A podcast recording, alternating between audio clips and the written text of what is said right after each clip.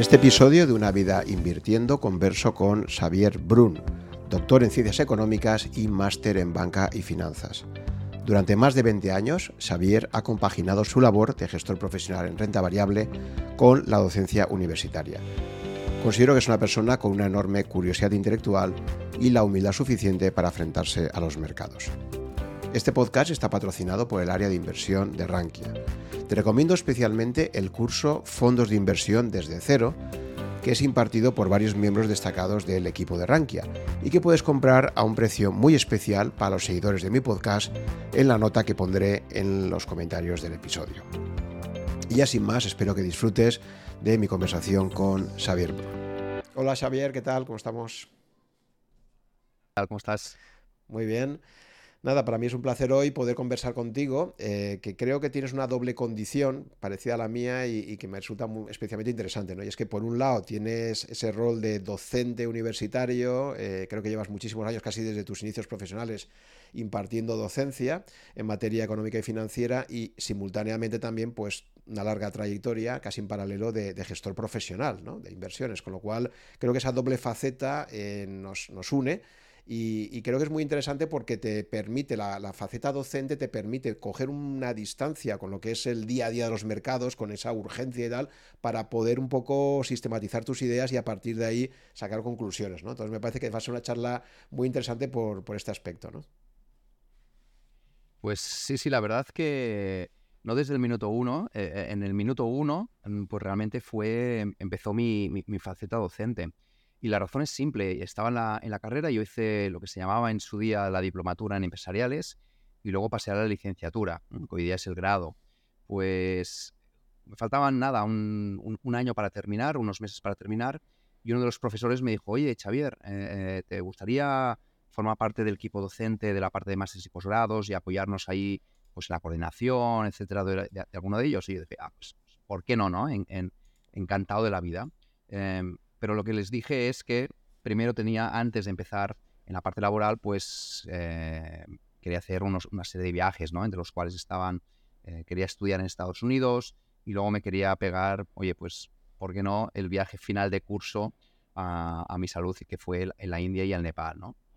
y, eso fue, o sea, cuando me lo dijeron, en ese impasse, ese mismo profesor me dijo, oye, Xavier, que este verano, em, y estamos hablando entre el penúltimo y último curso de la carrera, pues que Endesa Internacional ha venido y nos pide gente en prácticas por si se quieren ir a Latinoamérica. Pues yo sin pensarlo, sin dudarlo, dije, ah, perfecto, ¿dónde hay que firmar? ¿no? Sin saber ni el país, ¿eh? O sea, Latinoamérica es muy grande. Pues bien, al final fue en, en, Perú, así que mi primer trabajo fue en Perú con, nada, tenía 20 añitos, 21 añitos, eh, cuando me planté en, en, el Perú de Fujimori, y ahí estuve pues unos seis, siete meses ah, que me dio una experiencia espectacular, ¿no? Y, entonces fue justamente en eso cuando el profesor eh, me dijo, oye, pues quédate con nosotros, etcétera. Y dije, vale, perfecto, déjame terminar la carrera y luego ya veré, eh, después de los viajes, pues eh, empezar. Y así, y, así fue. Así que empecé, uh, empecé primeramente coordinando algunos, algunos másters, un máster internacional por, por, la parte de la faceta esa de, de, de internacional, y, luego ya enlacé en los másters en asesoramiento financiero y el máster en mercados financieros, del cual desde el principio, y estamos, pues estoy remontando los años a principios de los 2000, eh, lo empecé a, a, codirigir juntamente con Xavier Freixas, ¿no? Pues bien, toda esa parte, al final cuando uno daba clases, pues era gente de tu misma edad o del promedio superior a tu edad, ¿no? Entonces recuerdo una, una de esas facetas con, con, directores de oficinas bancarias de una entidad bancaria. Eh, les dije, oigan, pues venga, van, que empezamos la clase. Y me respondieron, no, no, si todavía no ha llegado el profesor. dije, no, no, soy yo el profesor hoy. Así que dijeron, ah, tú. bueno, pues, pues, pues vale, ¿no? Como diciendo, ¿qué le haremos? Así que esas tres horas de clase fueron para, para mí eh, una de las peores, ¿no? Pero como bien dice Raidalio, eh, em, toda esa, e, e, ese ese eh, salirte mal, reflexionar, es lo que te permite avanzar, ¿no? y, justamente, pues, eso fue el ir, avanzando, avanzando, intentar hacer mejor las clases, que me llegó un punto, a, un momento de comentarle al, profesor que me había contratado, de decir, oigan, es que necesito experiencia laboral, ¿no? Y me dijo, sin problema, porque justamente eh, yo soy consejero de GES Juris y justamente ahora está, eh, la estamos, está empezando, o sea, GES Juris, por un paréntesis, GES Juris es eh, la gestión del Juris, Juris es derecho en, latín, con lo que era la gestora de la caja de, de, abogados, ¿no? Así que la compraron, pues en esa compra fue cuando yo entré. Y así que entré en ese mundo paralelo, ¿no? En Juris, primero en la parte de Em, de, de, Middle Office, el responsable de, de, Middle Office. Y al final ha ayudado mucho pues, al, al, gestor pues, a buscar compañías, a hacer informes, etcétera, etcétera. Y, y ese paralelismo ¿no? de la docencia juntamente con, con, el mundo de la gestión es, lo llevo bastante bien, ¿no? porque ya entré en GESJuris, pues al final solo entraba, trabajaba media jornada y en las tardes pues me permitía dar la, la, docencia. ¿no? Y hubo un momento en que Walter Scherk, uno de los para mí uno mejores gestores en, España, pues dijo, oye, que he montado SIA Funds y lo queremos hacer crecer. Gestionamos 2.000 millones de, euros y lo que queremos hacer crecer. ¿Qué tal si te vienes con nosotros? Y dije, o sea, pues encantado de la vida, ¿no? Porque ir a, un profesor, eh, eh, vamos a decir, un referente en cuanto al análisis como es Walter Scherk, pues será un aprendizaje espectacular. Y no lo dudé tampoco mucho, ¿eh? Así que me fui para, para allí y lo único que me pidió fue que en lugar de media jornada fuera jornada entera. Y eso que obligó pues, a reducir muchísimo las clases, que es un poco lo, que estoy llevando hoy día de, formación, ¿no? Porque al final, si uno quiere dedicarse a la parte profesional, pues requiere de mucho tiempo. todos los gestores que han pasado por, eh, eh, por tus micrófonos, ¿no? Pues al final todos ellos han, han dicho que es vocacional, que requiere muchísima lectura, requiere de muchísimo tiempo y eso al final es incompatible teniendo todas las tardes docencia, ¿no?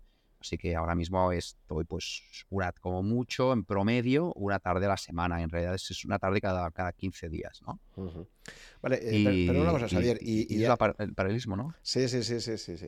Eh, no, pero quería preguntarte que antes de tu faceta como inversor profesional y como docente, quería preguntarte en qué momento de tu vida, porque claro, cuando tú estudias, creo que estudiaste económicas, ¿no?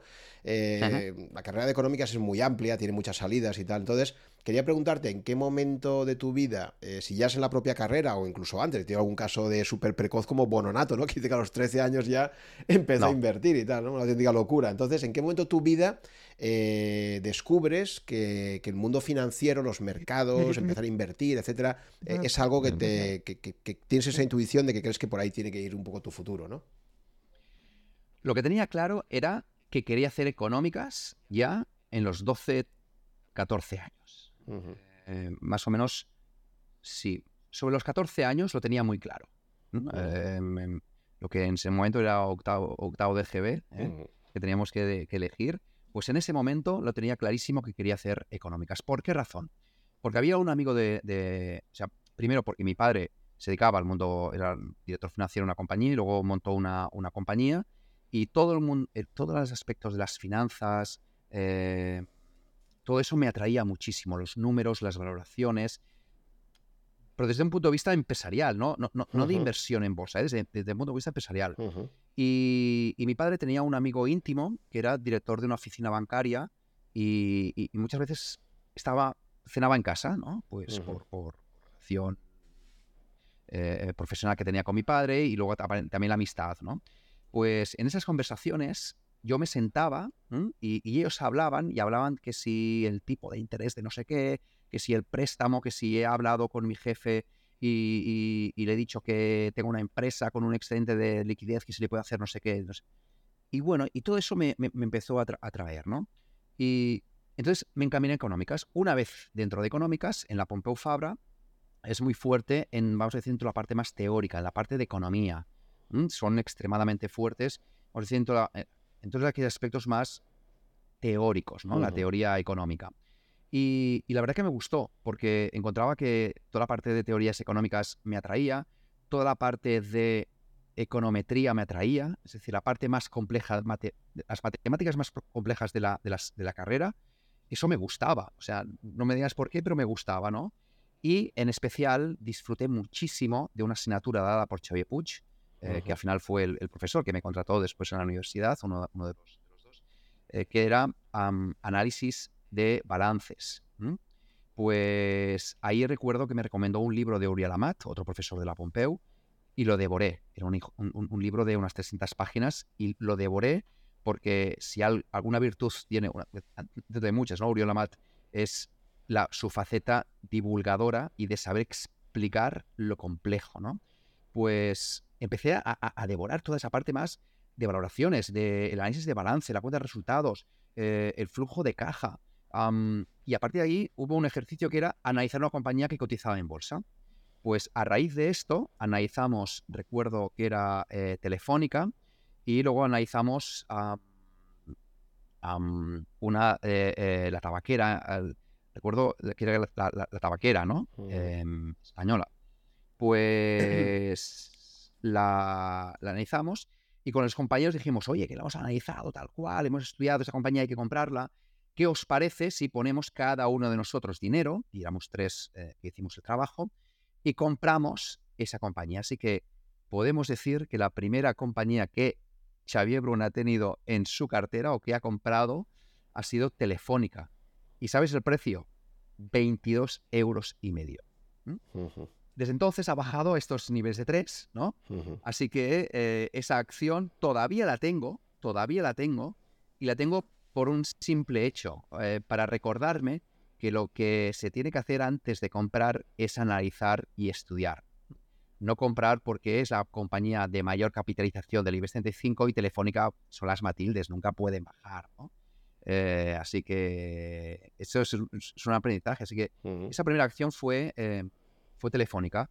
Luego, a continuación, sí que es cierto que me empezó a traer muchísimo más toda la parte de análisis fundamental. Ya cuando fui a, la parte de, gestión profesional, lo que hice fue invertir los ahorros en el fondo de inversión que teníamos en GESJuris y de ahí ya lo salté a los fondos de inversión. Es decir, acciones particulares, si, si he comprado tres o cuatro en mi vida, son, son muchas.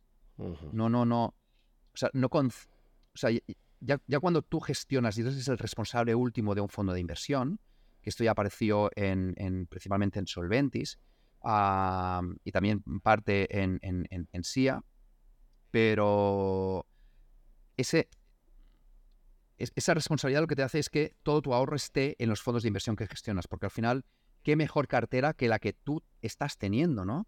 Y, con los recursos que tú tienes, por lo que muchos gestores que tienen su cartera particular, ¿no? Que dicen, o, gente que está en el mundo, que está en el mundo de la gestión, que dicen, no, yo tengo mi cartera particular eso para mí lo que les provoca es una divergencia mental y se dedican un focus a su cartera personal, en especial cuando hay un COVID. ¿Sí? Y lo pongo como ejemplo, en especial cuando las cosas van mal dadas, ¿no? Que se preocupa más por sus ahorros personales en su cartera personal que no en el fondo que gestiona, ¿no? por esa razón que cuando cuando un COVID o cuando compro una cartera eh, o compro una, acción, la defiendo a muerte. Soy bastante, podemos decir que, que, el fondo de inversión que normalmente gestiono es un hijo mío y lo defiendo a muerte, ¿no? Incluso muchas veces em, hay clientes eh, que tengo, clientes más institucionales, me dicen, oye, pero ¿cómo un fondo europeo, tu máxima posición es, una de tus máximas posiciones, yo qué sé, Atalaya Mining, ¿no? Eh, y digo, pues porque es una impresión. Conozco al CEO desde hace más de una década. así que principalmente ha sido todas esas inversiones han ido focalizadas a la parte más, más profesional, ¿no? Y, todo ello responde a una filosofía y es la que transmito siempre a los, a los alumnos y es que uno, siempre hay que estar invertido. Nunca hagas market timing, nunca compres, vendas, compras, compres, vendas. Segundo, diversifica. ¿sí? Y diversificar es tener varias acciones, no tener dos o tres acciones de la misma, del, mismo riesgo, ¿no? Y tres, siempre has de tener perseverancia. Siempre has de invertir cada día de tu cumpleaños. Hazte un regalo. Y ese regalo se llama inversión en bolsa. Así que a todos los alumnos les digo, y, a los alumnos que tienen veintipocos pocos años les digo, es que hacer un Excel ¿sí? Y determinar una rentabilidad, nada, de un 8% de aquí a vuestra jubilación. Si ponéis 1.000 euros cada año, desde los 20 hasta el momento de tu jubilación, eh, es más, desde los 20 hasta los 30, es decir, solo pones 10.000 euros en un fondo de inversión que en promedio te dé un 8% capitalizado en los años de la jubilación, esa rentabilidad del 8% convierte esos 10.000 euros en prácticamente 200.000. Pero si ese fondo de inversión en lugar de darte un 8 te da un 10%, esos 10.000 se convierten en 400.000. Es decir, que esa magia que hace eh, el mago pop es excelente, pero la magia del interés compuesto es una es la octava maravilla del mundo, ¿no? Que es lo que, lo que decía. Entonces, cuando entendí esto, dije, vale, perfecto, esos mil euros, cada día de mi cumpleaños, voy a hacer un regalo, voy a hacer un regalo, voy a hacer un regalo. Y mil euros estamos hablando de 20 euros a la semana. Podría ser asequible cualquiera que empiece a tener un, salario, ¿no? y eso es lo que estoy aplicando a mis hijos, ¿sí? Así que tengo dos hijos y desde que nacieron, una, la mayor tiene nueve y el, y el menor tiene seis, y, y, es lo que estoy haciendo. Cada día de su cumpleaños voy haciendo inversiones en los fondos de inversión porque dentro de 18, cuando tengan 18 años, si al final tengo unos hijos que son unos macarras y les digo, quiero pues irlos de casa, pues como mínimo tendrán una buena entrada para poderse comprar un piso, ¿no? Eh, pero bueno, esto es, es, para su jubilación, ¿no? Muy bien, saber. A ver, vamos a, rebobinar un poquito, porque me interesan mucho esos orígenes y sobre todo tu evolución del marco intelectual de cómo entiendes la inversión, ¿no? Porque ha habido gente que ha empezado a lo mejor más quant, más cuantitativo y luego ha evolucionado a más a más cualitativo, a gente que incluso ha empezado con trading y luego se ha pasado a decir.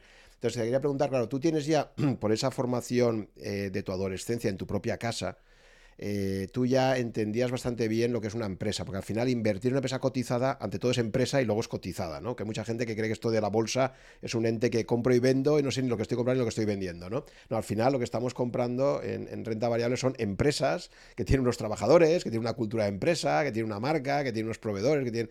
Eh, no dejan de ser empresas como cualquier otra, ¿no? Y, claro, eh, esa aproximación al mundo de la empresa tú ya la habías empezado a vivir en tu casa, ¿no? Con tu padre, con esas charlas que hice y tal. Entonces, quería preguntar en qué momento eh, descubres, no sé si fue pronto o tarde, descubres el tema de la filosofía value aplicada a las inversiones, cómo llegas a ella, porque tampoco es un tema que creo que en la carrera como tal no, no se ve, creo que es un poco más a no ser que a lo mejor, bueno, quizás si te dio clases Xavi Puig y que sí que está muy metido en el tema, pues quizás más, ¿no? Pero no es habitual que los profesores universitarios empiecen a debatir sobre escuelas de, filosofías de inversión y todo esto, ¿no? Entonces quería preguntarte eso, ¿cómo, ¿cómo llegas un poco a la filosofía value? Si fue algo muy, muy al principio, si fue una evolución después de unos años... Eh, y, cuáles son los factores que, te, que crees tú que te llevaron a, a quedarte cautivado con ese enfoque, ¿no? Pues el matiz que cometes es, me ha encantado. O sea, primero es una empresa y después es cotizada, ¿no? Y, lo que tú dices, mucha gente se olvida. Así que todos esos orígenes de la, de la parte familiar, ¿no? De, de, comentar con, mi padre, el conservadurismo, ¿no? Que al final un empresario tiene un corte muy... El empresario normalmente que, tiene su patrimonio en la empresa es, es de un corte muy, muy conservador en cuanto a ojo los riesgos, mide los riesgos, si tengo deuda intenta bajarla para luego eh, dormir más tranquilo, etcétera, etcétera. Así que esos inputs los íbamos más o menos teniendo, teniendo en casa y cuando tú maduras, cuando te haces mayor, ves características de tus padres, no únicamente mi padre, sino también mi madre, ¿no? Al final, en cuanto a la, a la, economía familiar, éramos tres hermanos y, y, al final, oye, toda esa cultura nos la, nos la han ido trasladando. Pues ese conservadorismo juntamente con la carrera y esas clases de Xavier Puig que me enseñó pues el PER, el EUEBIT, eh, me enseñó la importancia de tener una deuda controlada, etcétera, etcétera, pues todo eso me llevó a el análisis fundamental. Yo no sabía lo que era el value, incluso en la carrera no sabía qué era el value. ¿eh? Me encantaría decirte y, autoengañarme y decirte, hombre, no, yo en la carrera ya había leído todas las cartas de Warren Buffett. Y quizá no lo había hecho porque gente como tú, Juan, no existía en ese momento. Me explico. Las capacidades que tiene la gente hoy día de cualquier edad de acceder a conocimientos como los que tú estás trasladando, eh, no se tiene. ¿Sí? No se tiene.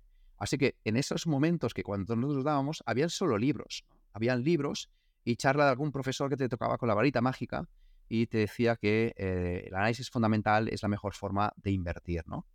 Pues bien, esto fue Y fue en Ges Juris cuando ah, con Jordi Viladot, al final Jordi miraba pues las ratios, más o menos la deuda, varios múltiplos. A partir de aquí tenía un cierto feeling de olfato del mercado y compraban.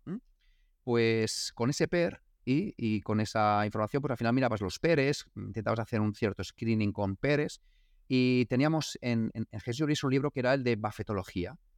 Y ese libro dije, voy a leer. Y me encantó. Y ahí fue el momento en el que realmente me encuentro y, veo que hay una cosa, que una filosofía que se llama value, hay una filosofía en la cual se invierte en acciones, perdón, se invierte en, empresas y que luego la cotización, pues al final, en el, largo plazo, va de la mano de la, va de la mano de, la, de, los beneficios, ¿no? Y toda la parte de Warren Buffett fue la que me empezó a cautivar, ¿no? Así que en ese momento empiezas a leer cosas de Warren Buffett, tiras de la biblioteca, porque claro, al ser profesor también de la universidad, pues podías acceder a la, a la biblioteca y lo que fue entonces es leyendo muchos uh, papers, hay, no papers, sino libros en ese aspecto de, de, Warren Buffett, habían algunos en, en, inglés, y luego Peter Lynch, que Peter Lynch también me, me, me cautivó, ¿no? Ese, eh, esos libros. Y, Un paso por delante de Wall Street, ¿no? Por ejemplo. Exacto, exacto, ¿no? Y, y, y, el simple hecho de oye, tangibilizar tus números el irte a la tienda, a ver que se está vendiendo los zapatos, ¿no? Como el ejemplo eso que pone de su mujer, ¿no? Dice, mi mujer está comprando mucho esto y yo voy a la tienda y veo que la gente sin mirar precios lo coja y lo pone en el carrito, ¿no? O incluso esto, de ir, esto de ir a un polígono a buscar la empresa, la sede de la empresa y llega una empresa con la entrada cutre y se alegraba, ¿no? Y decía, joder, esta empresa es austera, aquí veo que no están gastando dinero en tonterías, ¿no? O sea, un poco también, ¿no? Son que al final son pequeños detalles que quizás ahora tú como gestor profesional, quizás luego también me cuentas un poco si visitas compañías, en qué cosas te estás fijando y a veces los pequeños detalles te pueden dar más información que, otros que son aparentemente más, más vistosos, ¿no? Sí, sí, y la verdad que, fue esto, ¿no? fue esa, esa, abertura, ¿no? a, ese mundo de análisis fundamental. Y lo bueno es que en ningún momento de mi carrera el análisis técnico me ha impactado. Es decir, lo estudié en el máster a, pesar, a pesar de tu gusto por la econometría y tal, digamos. O sea, decir, que te, que te gustaban las matemáticas, te gustaba jugar con los números, ¿no? Y a pesar de eso no caíste en, en ello, ¿no? Exacto. No, no caí ni, ni, en el quant, ni hacer... Porque, por ejemplo, el SPSS, que era un aplicativo estadístico, eh, me encantaba, me había comprado libros, es decir, me, me, me apasionaba todo ese mundo. pero realmente no lo apliqué nunca a las, a las, a las inversiones, porque entré en las inversiones a través del análisis fundamental, a través del análisis de los balances, a través del análisis del PER. Con lo que entendí el PER y no cabía mucho más sobre lo demás, ¿no? el análisis técnico estaba bien, pero me hostia, una línea, un gráfico y tal, decía, hostia, pero si esta compañía no gana dinero, ya, pero tiene una tendencia espectacular, ¿no? Y me, costaba, ¿no? y además, el momento de entrar en, en Jesuris era el año 2000. ¿Sí? O sea, entré, entré, en el mundo de las, las, inversiones en el año 2000 y recuerdo una conferencia con varios inversores y había una, una, empresa que decía, no, es que esto es el futuro y enseñaba un teléfono, un Nokia con una pantalla marrón y decía, esto es una mesa y en el futuro compraremos mesas, por lo que en el futuro no habrán tiendas, todo será de Internet, ¿no? Y a mí eso decía, no sé qué me dice, pero el sentido común me dice que no, que, que no. Entonces, ese sentido común es el que utilizaba, es decir, todas esas cosas que tú tenías en la cabeza pero no la tenías estructurada, te la estructuraron los libros. ¿Te la estructura quién? Warren Buffett. ¿Te la estructura quién? Peter Lynch. Te las van estructurando varios libros que si quieres luego eh, eh, entramos en, más de ellos. Y toda esa situación que tú tienes en la cabeza te lo estructura. Así que esa estructuración del, de la es fundamental hizo que ni el quant ni la parte más, vamos a decir, de análisis técnico eh, lo, utilizaba nunca. Es decir, no sé, hoy muchos, muchos de mis estudiantes me dicen, oye Xavier, pero tú el análisis técnico no lo utilizas para determinar el momento de entrada y salida. A veces, no, porque es que ni sé, ¿sí? Ni, ni, sé. Incluso muchas veces me pongo nervioso cuando la gente dice, no, esto está en tendencia, cuando la media móvil cruce la no sé qué, la media móvil con la no sé cuántos, es el momento de entrar. Y dije, uff, a mí esa situación me pone, me pone nervioso por una razón muy simple, porque al final tú en tu carrera profesional tienes delante la gente que confía en ti sus ahorros. Y los ahorros, juntamente con la salud, son las dos cosas más importantes que tiene la gente. Así que no puedes decirle que la media móvil ha roto no sé qué, ha roto no sé cuántos. Habla de negocios, habla de, que esa compañía eh, vende tanto, habla de esa compañía de eh, la, la, fuerte ventaja competitiva que tiene, ¿no? Porque si le hablas de medias móviles, final ese, ese, inversor dirá, oye, pues confío en tú, pero mm, no en las compañías que hay detrás, porque al final es algo tan, tan, tan, vamos a decir, gris, ¿no? Entonces me pongo muy nervioso cuando la gente habla de tendencias, la gente habla de roturas de soportes y, cuando la gente te habla de, medias móviles o incluso em, de, apuestas, ¿no? O sea, yo nunca utilizo la palabra, el verbo apostar en, cuando hablo de inversiones, porque de nuevo es una responsabilidad muy grande que tenemos los gestores y es el ahorro de la gente. Y ahí no se hacen apuestas, ahí se, hacen inversiones, que te puedes equivocar o no te puedes equivocar, pero no se hacen apuestas. ¿eh? Las apuestas se hacen en el casino. Vale. Eh, entonces empiezas, como decías, en el año 2000, con lo cual la primera crisis que vas a vivir como gestor profesional va a ser la famosa crisis de las .com, que se inicia, o sea, veníamos de un ciclo alcista muy importante, las, las teleco y todo lo que era tecnología estaba viendo unos años fantásticos, un poco como los años que hemos vivido hasta el 2022, ¿no? Esa, esa década anterior donde las tecnológicas han, tenido un comportamiento fabuloso eh, y tú vas a vivir a muy, muy poco tiempo de, empezar a, trabajar como profesional de la inversión eh, esa primera crisis, ¿no? De, no sé si recuerdas algo de esa primera crisis con la famosa, en España lo que fue famoso fue Terra, ¿no? Que, que, pasó de ser la, acción que todo el mundo quería comprar y recuerdo hasta familiares de avanzada edad que, acabaron comprando Terra y dicen, pero vamos a ver, estas personas que no saben ni lo que es Terra ni lo que es Internet, ¿qué, están comprando ahí, no? O sea, el típico, del típico ciclo de, de codicia donde todo el mundo se contagia y parece que el que no compraba Terra era tonto, ¿no?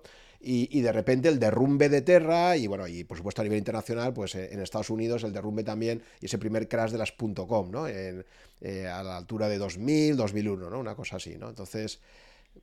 No sé si recuerdas un poco de aquella época en que habías empezado a invertir, si a ti te pilló muy de lleno toda esta crisis de las tecnológicas o... Bueno, habías, habías comprado Telefónica, ¿eh? Pero en pequeña cantidad, ¿no? Sí, sí, sí, al final era, oye, ahorrito que teníamos nosotros como estudiantes, o sea, imagínate qué ahorro tenías y, lo pusimos, ¿no? Venga, va, ponemos, de los tres ponemos dinero, compramos dos acciones, una nos la, nos la oparon a poco tiempo y la otra fue la cervecera y la otra este eh, eh, telefónica, ¿no? Así que, oye, pues, pues la mantuvimos, la mantuvimos ahí. Pero el, el año 2000, que fue vamos a decir, mi bautizo en el mundo profesional de la, de la, de la gestión, estaba, lo veía un poco desde la barrera, porque mi posición era un poco en el middle office, eh, lo veía un poco desde la, desde la barrera. ¿Qué es un middle office? Lo digo porque la gente que no sea del sector igual no lo sabe esto qué es. Sí. Bueno, abro paréntesis. O sea, en una gestora tenemos el front office, el middle office y el back office. Eh, el front office es el que está delante del mercado el que está mirando el mercado y el que está comprando y vendiendo, es decir, el gestor. Todas esas operativas de compra y de venta eh, pasa al, back office, donde el back office lo que hace es pues la contabilización de esa operación, el determinar que las acciones pues que tú has comprado el depositario te las entrega y que tú entregas ese dinero y todos los flujos, toda la operativa que hay detrás pues se ejecute de la forma más simple ¿no? y, más, y más, correcta, más correcta posible. Y entonces, ¿qué hace Middle Office? Pues Middle Office es el, vamos a decir, el policía de la gestora, el que determina que nadie haga trampas. Ni el front office compre unas acciones y se compinche con el back office para cambiar dinero de un sitio para otro, con lo que hace distintos controles. Y esos controles van desde los controles, vamos a decir, legales, de máximo eh, exposición, que la cartera que dice tu depositario coincida con la que tú tienes, que la cuenta corriente coincida con la que tiene que esté contabilizado y, el, y toda la parte de riesgos, que el, gestor no se pase de madre y asuma unos riesgos demasiado elevados en cuanto a concentración en un determinado sector, concentración en un determinado eh, em, activo eh, o estrategia, etcétera, etcétera. ¿no? Así que esa parte, vamos a decir, más matemática que me gustaba, pues encajó bien en esa parte más de middle office, que era el que analizaba los riesgos, el que analizaba las, las vamos a decir, los, los controles, ¿no? y, es una especie de auditor, ¿no? Una especie de auditor interno, ¿no? Más o menos, o sea, de... Más o menos, sí. Te, lo digo, pues esta, función es muy importante porque sí que conozco bastantes casos, no de gestoras, no de gestoras value, pero sí que sabemos que en el mundo del trading hay mucha gestora que, claro, cuando tú tienes una operativa que crees que es ganadora, incluso intradía, y de repente tienes ahí el dinero de tus clientes accesible, eh, siempre está la tentación de decir, oye, esta operativa creo que la voy a ganar y ya no voy a operar solo con mi propio dinero, sino que voy a ir a, y ha habido famosos casos de, pues eso, ¿no? Una, gestora que coge y tira del dinero de sus clientes para hacer una operación y dice, bueno, esto, si abro la posición la cierro el mismo día y devuelvo el dinero, pues me ha permitido operar con el dinero de mis clientes, ¿no? Bueno, y eso a veces ha acabado en, en, un auténtico drama porque cuando tú crees que la operativa iba a tu favor, te ha ido en tu contra y te ha destrozado la posición, ¿no? Y, ha habido muchos casos de este tipo que han acabado fatal, ¿no? U operaciones, otro ejemplo, esa operación que tú llamas al broker y dice, eh, ves comprándome mil telefónicas a este precio, ¿sí? Y las telefónicas ese día, tú las compras y ese día suben un 3%. Esas mil telefónicas que tú has comprado en un principio para los distintos fondos que tú gestionas, teóricamente debería ser equitativo eh, el, el, desglose para cada uno de los fondos. Al final tú dices, mira, estos mil, como me ha ido muy bien la operativa, lo que voy a hacer es trasladarlo en ese fondo de inversión donde yo tengo el dinero, ¿no? Y donde eh, tiene el dinero ese cliente tan importante que me invitó el otro día a jugar a golf, ¿no? Mm, pues, pues, que esa operativa no sea, ¿no? Que no des favoritismos a un, a un fondo en detrimento de, de, otro, ¿no? Así que ese policía, pues, pues intenta ser esto, ¿no? Es una parte eh, poco vista. Y, era justamente esto, que desde ese punto de vista no estaba dentro del mundo del front, ¿no? no estaba dentro del mundo del, del, mercado. ¿Qué ocurrió? ¿Mm? Ah, que ahí Jordi Bradot lo, acertó, fue uno de los aciertos que tuvo, y es que no tenía prácticamente nada de materias de, de, telecomunicaciones, ¿no? Ah, porque al final aplicaban múltiplos muy altos, etcétera, etcétera. Terrano tampoco invirtió, así que le fue bien. Esos años le fue bien y gracias, pues, cuando tú tienes un año muy bueno, eh, nada más que hagas igual que el mercado los siguientes años, como tú tienes un diferencial, pues al final tu diferencial va aumentando. Vamos a poner un, ejemplo numérico. Si yo tengo 100 y al final de año tengo 100 y el mercado de 100 pasa a 80, el 10% de 80 son 8. El 10% de 100 son 10. Con lo que yo, aunque haga lo mismo que el mercado, como ya le he sacado ese gap, ese diferencial, al final el 10% de 100 es 10. Yo haciendo igual que el mercado, pero al final me estoy abriendo cada vez cada vez más, ¿no? Pues bien, toda esa parte lo que me dijo fue que, hostia, al final las inversiones importan, ¿no? El analizar las compañías importan. Por esa razón, en una charla de Walter Sher, me, me vi tan atraído porque hablaba, te hacía un repaso de toda la cartera y cada nombre y apellido decía, esta compañía, ¿por qué nos gusta? Tal, tal, tal, tal, modelo de negocio, tal, tal, tal, tal, valoración. Es, si estas condiciones se, se, dan, la valoración es tal y esta compañía debe valer el doble, ¿no? Y, recuerdo de, acercarme a él y decirle que si quería dar clases en la universidad y me dijo, ningún problema, mm, tú ven un día a mi despacho y hablamos. Así que después de estar ese, ese, ese crack del 2000, ¿no? que lo viví un poco desde la barrera, el año 2006-2007, Walter Sier me invita a su gestora. Me voy a la gestora de, de, Walter, ahí hacemos 100% análisis fundamental. o sea, e, era fue realmente un máster a la hora de, analizar compañías.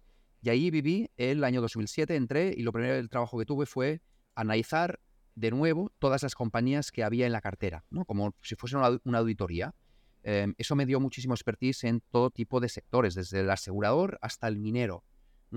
Y luego, pues una vez hice este, este proyecto, pues como el fondo de minas se llevaba desde, Barcelona, lo llevaba Walter, Walter Scher juntamente con asesorado por Alberto Lavandeira, que es el CEO actualmente de, Atalaya Mining, pues ahí me dijeron, Xavier, pues tú serás el, analista de minas, ¿no?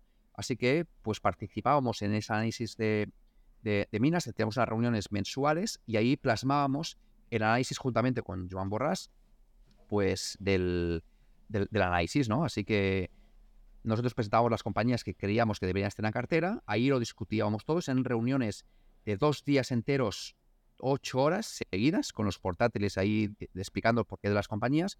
La parte técnica nos la daba Alberto Lavandeira y la parte fundamental, la parte más analítica la dábamos, la dábamos nosotros. ¿no? Así que ahí decidíamos al final qué comprar y qué vender, como una especie de comité de inversiones. Pues bien, fondo de minas, año 2007 nos fue súper bien, año 2008 nos fue súper bien, hasta junio, ganamos 2008 hasta junio un 15% más o menos. Eh, a partir de ese momento el fondo de minas empieza a bajar. Pero empieza a bajar que recuerdo en octubre de estar analizando, salir de la, de la oficina y hablar con los compañeros. ¿Qué, tal? La, hostia, hoy menos 10. Hostia, menos 10. Sí, sí, ya lo he visto. Esta compañía ha bajado menos 10. Dice, no, no. Menos 10 el fondo. Y yo, ¿cómo que el fondo menos 10? Sí, sí, sí, menos 10% el fondo. Y teníamos caídas de menos 10% en un día, en octubre del 2008. Y, y recuerdo ese, ese momento de, de yo ir analizando compañías, ver que me daban mucho potencial, pero realmente no tenía el mercado delante. El mercado tenía a través de Yahoo Finance, no teníamos ni Bloomberg, ¿sí? Cosa que agradezco muchísimo que mi primera forma de analizar era sin Bloomberg. Porque al final tienes unos, unos sesgos que te vas a, a lo fácil, ¿no? La, mente siempre persigue lo fácil y, y, no es el camino, ¿no? Pero, como, pues pero, pero, claro, la crisis del 2008, es decir, la quiebra de Lehman Brothers del 15 de septiembre de 2008, eso es noticia de portas en todo el mundo, es decir, no hace falta tener Bloomberg, eh, cualquier televisión, cualquier prensa que tuvieras sabes que desde mediados de septiembre del 2015, eh, del 2008, eh, vamos, las noticias de finanzas estuvieron ocupando los titulares de prensa durante varios meses. El mundo parecía que se acababa y, decir que, era inevitable contagiarte de ese, de ese momento de, crisis extrema, ¿no? Eh, entonces, quería preguntarte un poco también cómo vivisteis en esa nueva gestora todo este, todos estos meses tan, tan caóticos, ¿no? Y tan, o sea, para una persona que lleva poco tiempo en los mercados, es, es un momento muy complicado, ¿no? Pues la, la, verdad es que, o sea, en el fondo de minas, ¿sí? Ese 2008 eh, cayó un menos 75%. Menos 75%, ¿eh? Ojo, ¿eh? que, no es, que no es baladí. Obviamente era, un fondo 100% minas, ah, así que si es un fondo 100% minas, pues al final eso es, es, es parte del, de la volatilidad. Pero lo vivimos como diciendo, uff, uff, es que hemos pasado eh, eh, de, 300 millones que teníamos en el fondo de minas a poco más de, 30, ¿no? O, de 40, entre los reembolsos, las caídas, etcétera, era grave. Pues en ese momento, en ese momento, el fondo internacional tenía un sesgo muy fuerte hacia China. No únicamente con las compañías de materias primas, sino también con compañías navieras, con compañías que tenían mucho sesgo hacia China. Claro, Lehman Brothers colapsó el mundo, separó el mundo y lo que la gente no quería tener era exposición a China, se iba a lo seguro, dame Nestlé de turno y, luego ya hablaremos de lo demás, ¿no? Así que también lo bebimos en el fondo internacional, con caídas notables, que creo recordar que estaban sobre el 40, 40 y pico por ciento.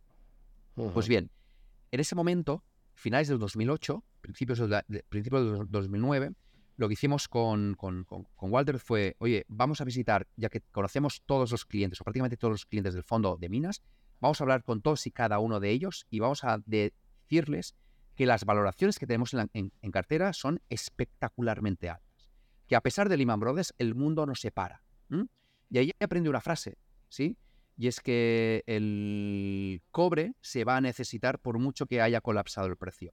Y la razón es muy simple. Si cerramos los ojos, si la gente nos está escuchando cierra los ojos, eso es el mundo sin cobre. Así que la demanda de cobre va a aumentar. ¿Sí? Sí o sí, porque el mundo crece, el mundo no sepa. Pues bien, con esa, con, esa literatura fuimos a los, a, los inversores y les dijimos que o doblasen o si querían se podían ir sin problemas. Pero, nosotros pensábamos que esa, que esa inversión era once in a lifetime, una vez en la vida, y realmente deberías, deberías invertir pues hubo inversores que sí que incrementaron la exposición, hubo inversores que dijeron, oye, con lo que tengo ya me está bien, que el riesgo que asumía era demasiado alto, y hubo inversores que retiraron el dinero. Pues bien, el año 2009, la rentabilidad que tuvo el fondo de minas fue del 300%. Es decir, he tenido la suerte de tener un fondo que ha perdido un 75% y al año siguiente subir un 300%, que esto es una V, una v perfecta, de 100 para, pasa a 25 el 300% de 25 es multiplicar por 4, te vas a 100. Sí, con lo que es una V perfecta. Pero el aprendizaje que tuve espectacular en ese momento fue el siguiente. Analizamos las compañías, analizamos todas las compañías sin el ruido mediático de las noticias, de los inputs que tú te daban, de ese canto de sirena que te decía, es una compañía que quebrará, etcétera, etcétera, decíamos, a ver, son compañías que tienen activo, tienen la montaña. La montaña es una opción. Si les cuesta ahora más extraer del precio que está actualmente, pues no pasa nada, no producen, ¿no? Y tienen la opción, ya subirá, ¿sí? Porque primero se consume lo barato y una vez se agota, porque las minas es como una piscina que tú vas absorbiendo el agua. Cuando se termina el agua de la piscina, pues al final necesitas otras piscinas.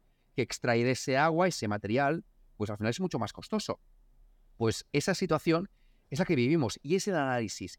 Y ahí aprendí la fortaleza de un buen análisis, que tarde o temprano el mercado te paga.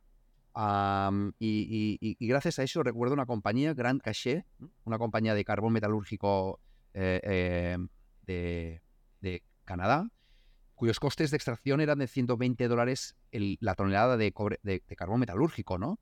Pues bien, el carbón, metalúrgico colapsó, esa compañía pasó de 11 a 0,75 y en ese momento recuerdo de invertir el 10% del fondo de minas en esa compañía. Porque valorado por opciones, por opcionalidades, es decir, hicimos cálculos de opcionalidades y viendo un poco la curva de costes y el precio al cual debería estar, decir, oye, no sé cuándo ocurrirá, pero vamos a hacer varios escenarios.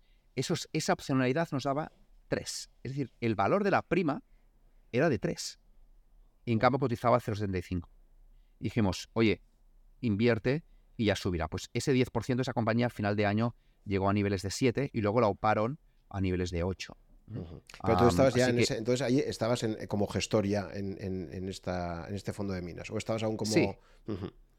Estaba como, como analista, pero participando del comité de. Pero ya no estabas aún con el protagonismo que puedes tener ahora, pero digamos que ya estabas formando un poco parte de ese comité de decisión, ¿no?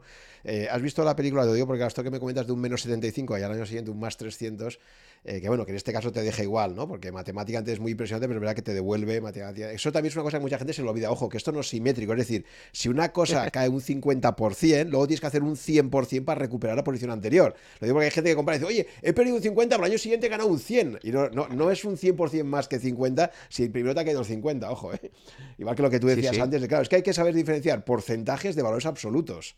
Lo, que tú decías también antes, basta un año mejor que otro para que luego con el mismo porcentaje cada vez tu patrimonio sea más grande, lógicamente, ¿no? Porque lo que tú comentabas, ¿no? No, te lo digo porque eh, la película esta de de Big Short, ¿no? que aquí en España se ha traducido como la gran apuesta, mal traducido por cierto, porque la gran apuesta no te indica qué dirección. En inglés te dice The Big Short, que quiere decirte la gran apuesta a, ponerte corto, ¿no?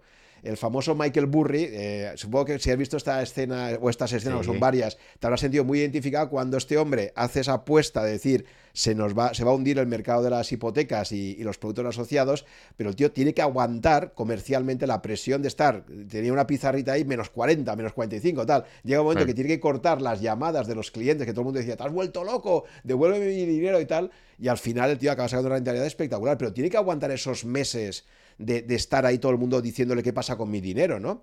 Que alguno incluso me ha, comentado algún podcast que eso en Europa habría sido ilegal, porque si un cliente quiere retirar sus fondos, estás obligado a, no le puedes bloquear ahí, ¿no? A no ser que tengas unas reglas de, entrada y salida muy, muy estrictas, ¿no? Pero bueno, en tu caso, vosotros tuvisteis que vivir eh, comercialmente lo que es que te caiga un 75% en el fondo. Me imagino que ese final de 2008, los clientes que querían retirar el dinero, aquellos serían los que estaban de comerciales todos los días, debía ser un auténtico problema, ¿no? Sí, la verdad es que sí, ¿no? porque ah, fue un fondo, él decía, que fue el mejor fondo europeo, internacional, ¿sí? No, no, no de renta variable europea, internacional. Y pasó de 100 millones de patrimonio, pues cuando empezaron Walter y José, eh, eh, y José Carlos Jarillo, pues a, más de 3.000, ¿sí? Y prácticamente 4.000 cuando yo eh, ya estaba allí. Así que esa cantidad de patrimonio la fueron porque toda la gente, esa codicia, dice, oh, el mejor fondo, invierte, invierte, invierte, invierte, invierte. Ya, pero el riesgo, China era elevadísimo, el, el, riesgo, crecimiento o no único valor era muy, era, era, muy grande, ¿no? En el fondo internacional, no el de minas, ¿eh? que era un subfondo, en el fondo eh, eh, internacional, y, y, eso cayó, ¿sí? Así que lo que tú dices, oye, retira el dinero, pues, oye, la gente retiraba el, retiraba el dinero. ¿Qué ocurre? Que tú al final, cuando tú, haces el estudio y la gente retira, tú, tú, cuando haces los estudios, cuando tú tienes tu patrimonio en ese fondo de inversión, cuando haces los deberes, dices, es que no sé cuándo ocurrirá, pero es que esta compañía vale como mínimo dos veces más, como mínimo. Sí, en ese momento eran era fácil y, sin mucha, eh, vamos a decir, sin, sin poner demasiado aderezo en las valoraciones, porque al final, cuando en una valoración tú le pones demasiado aderezo para que te dé una rentabilidad y ahí autojustificarte que es una buena inversión, normalmente no sale muy bien. Las mejores inversiones son esas de, oiga, mira, asumo, nada, esto, ¿sí? Que es lo que logró el año pasado. Ya, asumo que lo del año pasado es lo, que logrará siempre. Y te da, hostia, esa fortaleza es muy grande, ¿no? Y, esto es justamente lo que ocurría. Entonces hablábamos con los clientes y decían, es que esta compañía vale el doble, es que no nos obligues a venderla, porque es que es, es, es, extremadamente buena, ¿no? Y esto es lo que ha dado. ¿Qué pasa? Que al final tú estás gestionando un dinero y ese dinero cuando tú tienes salidas, pues esas salidas le has de hacer frente y ese te obliga a hacer ventas, vender compañías que para ti es, oye, un, te arranca el corazón, ¿no? Cuando, cuando haces ventas de esas, de esas, de esas compañías. Así que es por esa razón que yo creo muchísimo y me gusta muchísimo la, docencia en la inversión. Es decir, explicar todas las inversiones que tú tienes en cartera. A mí me gusta, y esto lo, implementé cuando después de SIA pasé a, Solventis, eso fue el año 2011-2012. en ese momento, pues al final lo que implementé fue una, cartera una, carta mensual, ¿no? En esa carta mensual explicaba, al margen de lo que había ocurrido ese mes, desde un punto de vista económico y algunas compañías, etcétera, intentaba explicar a una de las compañías que teníamos en cartera en profundidad. Y profundidad eran tres, cuatro páginas, no mucho más. Pero hacerlo desde un punto de vista eh, eh, eh, simple, que no simplista, ¿sí? Valga, el matiz, ¿eh? porque lo que quería es que la tía María lo leyese y entendiese qué era esa compañía y qué hacía para ganar dinero. Y al mismo tiempo el inversor em, institucional, pues al final leyese esa carta y después de leer muchos informes mucho más técnicos, pues esa carta, pues al final, en base a una historia, en base a un hilo conductor, pues al final pudiese pues entender o, o vamos a decir, relajarse y, leer y entender al mismo tiempo esa, esa inversión, ¿no? Y eso lo creo muchísimo, porque es ese trabajo de... Y, es un poco lo que decíamos, Juan, al principio del todo, que esa parte de docencia, pues al final la estoy implementando sin quererlo en esa explicación de las compañías desde un punto de vista más, más didáctico, ¿no? Más, más explicación que abarque a todo el mundo, porque la tía María tiene derecho, ¿sí? Aunque no sepa económicas, a entender que hace la compañía número uno de su fondo de inversión. Y tengo la obligación, yo creo que incluso moral, de explicarle dónde está, dónde está invertido, ¿no? así que toda esa parte es, es, es la más para mí me gusta un montón, ¿eh? Sí, sí, no, a ver, la parte docente, la parte docente ahí eh, está claro que además eh, poder contar batallitas y cosas que te han pasado y tal, eso siempre, al final somos, nos encantan las narrativas y, no hay mejor forma de dar clases o de escribir un artículo que contar una historia, ¿no? Eh, pero volviendo, antes he dicho una frase que me ha, gustado y me ha llamado la atención y es esto de que cuando te veías obligado, porque hay clientes que no tienen la razón, es decir, cuando pensemos todos los sesgos que tenemos, somos emocionales, entonces cuando una cosa la ves a un menos 50, un menos 60, un menos 70, se te nubla la razón. Ya tú le puedes dar 40 argumentos a alguien, pero te dice, me parece fenomenal, dame mi dinero, ¿no? Eh, y entonces es lo que te dicen de orden de venta y te duele el corazón, ¿no? ¿Crees que, claro, para mí una gran diferencia que veo entre Warren Buffett y eh, los que sois gestores value es que él compra compañías siempre que puede, ¿no? Evidentemente, algunas compañías como Apple o Coca-Cola, que tienen unas capitalizaciones brutales, pero al final se tiene que comprar solo una parte de la compañía, pero tú sabes que Warren Buffett, si puede, se compra la compañía entera. Básicamente lo que ha hecho es un negocio de montar una holding que ha ido adquiriendo compañías que a él le gustaban, que creía que estaban a buen precio, bien gestionadas y se las queda, ¿no? Claro, fíjate, en ese modelo, la gran ventaja que tienes es que ya no te duele el corazón, porque cuando te vienen los vaivenes del mercado, tú ya te has comprado la empresa. Entonces, bueno, la, he sacado básicamente casi de la, de la cotización bursátil y lo que hago es, sé que es una buena compañía, que pasa por un mal momento porque el mercado está como está, pero que... Entonces, claro, eso te da una tranquilidad que no te da cuando tienes esa esclavitud de la cotización, ¿no? Eso lo cuentan muchos podcasts también, que el gran problema que tienen los activos líquidos es que tienen esa servidumbre de la cotización que te va dando en tiempo real cada segundo, ¿no? Eso es un gran problema. Porque al final ese precio que te está marcando todo el rato, pues es como, si imaginaos, ¿no? Eh, eh, lo he comentado muchas veces, en un piso, si tu propio piso, cada día que llegas a tu casa, te vieras arriba el precio en tiempo real de tasación de tu vivienda, pues te genera una ansiedad tremenda, ¿no? Oye, ¿cómo puede ser que esto que estaba a 300.000 ahora me ha bajado a 234.000, ¿no? Y, entonces, bueno, pues, pues la gran ventaja de los activos poco líquidos es que no te dan precios de, cotización continuos. Y al revés, ¿no? Entonces, el problema que tú operes como gestor en empresas cotizadas es que tienes esa servidumbre de la, de la cotización diaria, ¿no? Y eso, cuando tienes además clientes a los que les tienes que dar explicaciones, cuando va hacia arriba todo es maravilloso, pero también sabes que cuando vaya hacia abajo te va a tocar gestionar esas expectativas, ¿no? Por, esa razón, eh, hemos de hacer un paso previo en esa, vamos a decir, en esa explicación al cliente, ¿no? ¿Y cuál es ese paso, e, ese paso previo? Es la ordenación de mis inversiones. Todo cliente tiene tres necesidades, que son necesidades a corto plazo, medio y largo plazo. Da igual el patrimonio que tenga uno, pero todos tenemos tres necesidades, corto, medio y largo plazo.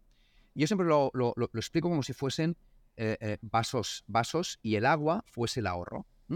El primer vaso que has de llenar es, con el, con el agua, es el, ahorro que tú generas, es las necesidades a corto plazo. Esas necesidades a corto plazo es un vaso de un chupito, vaso de un chupito, un vaso pequeñito, un vaso de café. Un vaso muy, muy, pequeño que se llena enseguida, porque son tus necesidades de, oye, pues si me rompe la nevera, pues que tenga dinero para poder comprar la nevera o el televisor o, cualquier extra que pueda llegar llegar a tener, ¿no? O bien en las navidades y tengo un extra.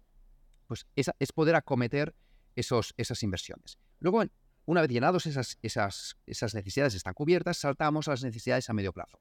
Eso es un vaso de agua, es de mayor tamaño y lo llenamos con el ahorro de nuevo y esas, necesidades cubren las cosas que tú puedas planificar y que las puedas dilatar en el tiempo. Que sean costosas, pero que las tengas capacidad de dilatarlas. Por ejemplo, pues hacer la cocina de casa, pues eh, comprar un coche, o hacer el viaje de no sé qué, ¿no?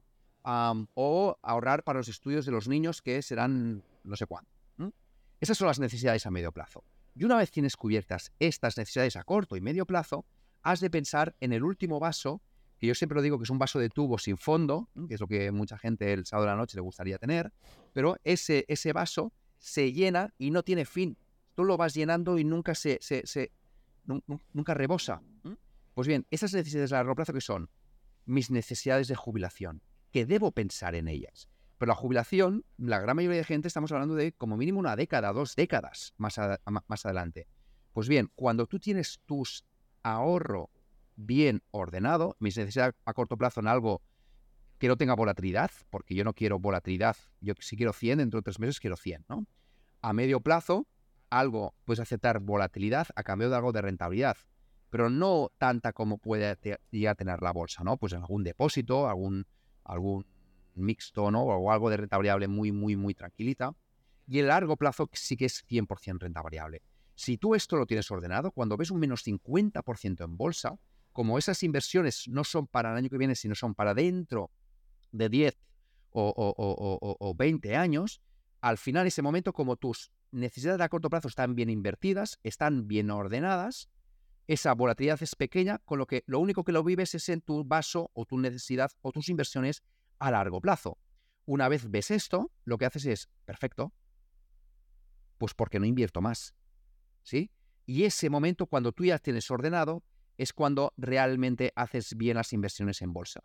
¿Qué, ¿Qué, ocurre? Que la gente que retira el dinero con un menos 50 es la gente que le picó la curiosidad de invertir en bolsa cuando la bolsa eh, eh, subía, ¿no? Eh, y estaba en máximos, en, máximos de todos, ¿no? Es cuando les entraba la codicia. Y la codicia porque su vecino del quinto, que nada tiene que ver, pues se ha forrado con la bolsa, no para de subir, tiene las envidias de turno que no paran de subirle, y él también quiere replicar por qué tiene la codicia. Y la codicia es un pecado capital. Y como pecado capital es de pasar por el purgatorio. Y ese purgatorio significa perder un 20 o un 30% en tus, en tus inversiones para aprender la lección de invertir a largo plazo, donde da igual la volatilidad, da igual la volatilidad. Lo importante es que las cotizaciones van de la mano, van de la mano de los, de los beneficios. Y para prueba un botón, estos 20 últimos años que yo he tenido la, suerte de vivir el año 2000, el 2008, el 2011, el 2016, el 2020, el 2022, todas estas crisis, todas estas crisis en primera persona, ya en, vamos a decir, en front office ya en, el 2008, ah, pero eso te dan una lección espectacular. Y es que las compañías son como unos animales que se van adaptando a su medio. ¿Sí? Y se van adaptando. ¿Que hay una crisis? Pues se van adaptando. Y lo importante es ver esas compañías, es, es ser como un Rodríguez, eh, como un Félix Rodríguez de la Fuente, que lo que hace es analizar los animales, ese comportamiento y cuán bien se adaptan a su medio. Y invertir en esas compañías que mejor se adapten a su medio. Porque serán las que serán beneficiadas si hay una glaciación. ¿sí? Porque se van adaptando, se van adaptando. Es el, el, o sea, ¿por, qué los humanos hemos invadido la Tierra? ¿no? Pues si no somos los animales más fuertes ni, ni, ni, ni, nada, ¿no? Si hay animales mucho más fuertes que nosotros. Si la sabana cuando nació el Homo eh, erectus ahí nos hubieran comido de golpe, ¿no? Pues por al final nuestra capacidad de adaptación, ¿sí? Y esto es lo que nos da como fortaleza como humanos. Pues esa adaptación es también aplicable a las compañías. Y, esa adaptación, al final, lo que, has, lo que de hacer es, perfecto, pues las compañías suben y bajan. Pues con todas estas crisis, desde 2000 hasta ahora, la rentabilidad hubiera sido espectacular.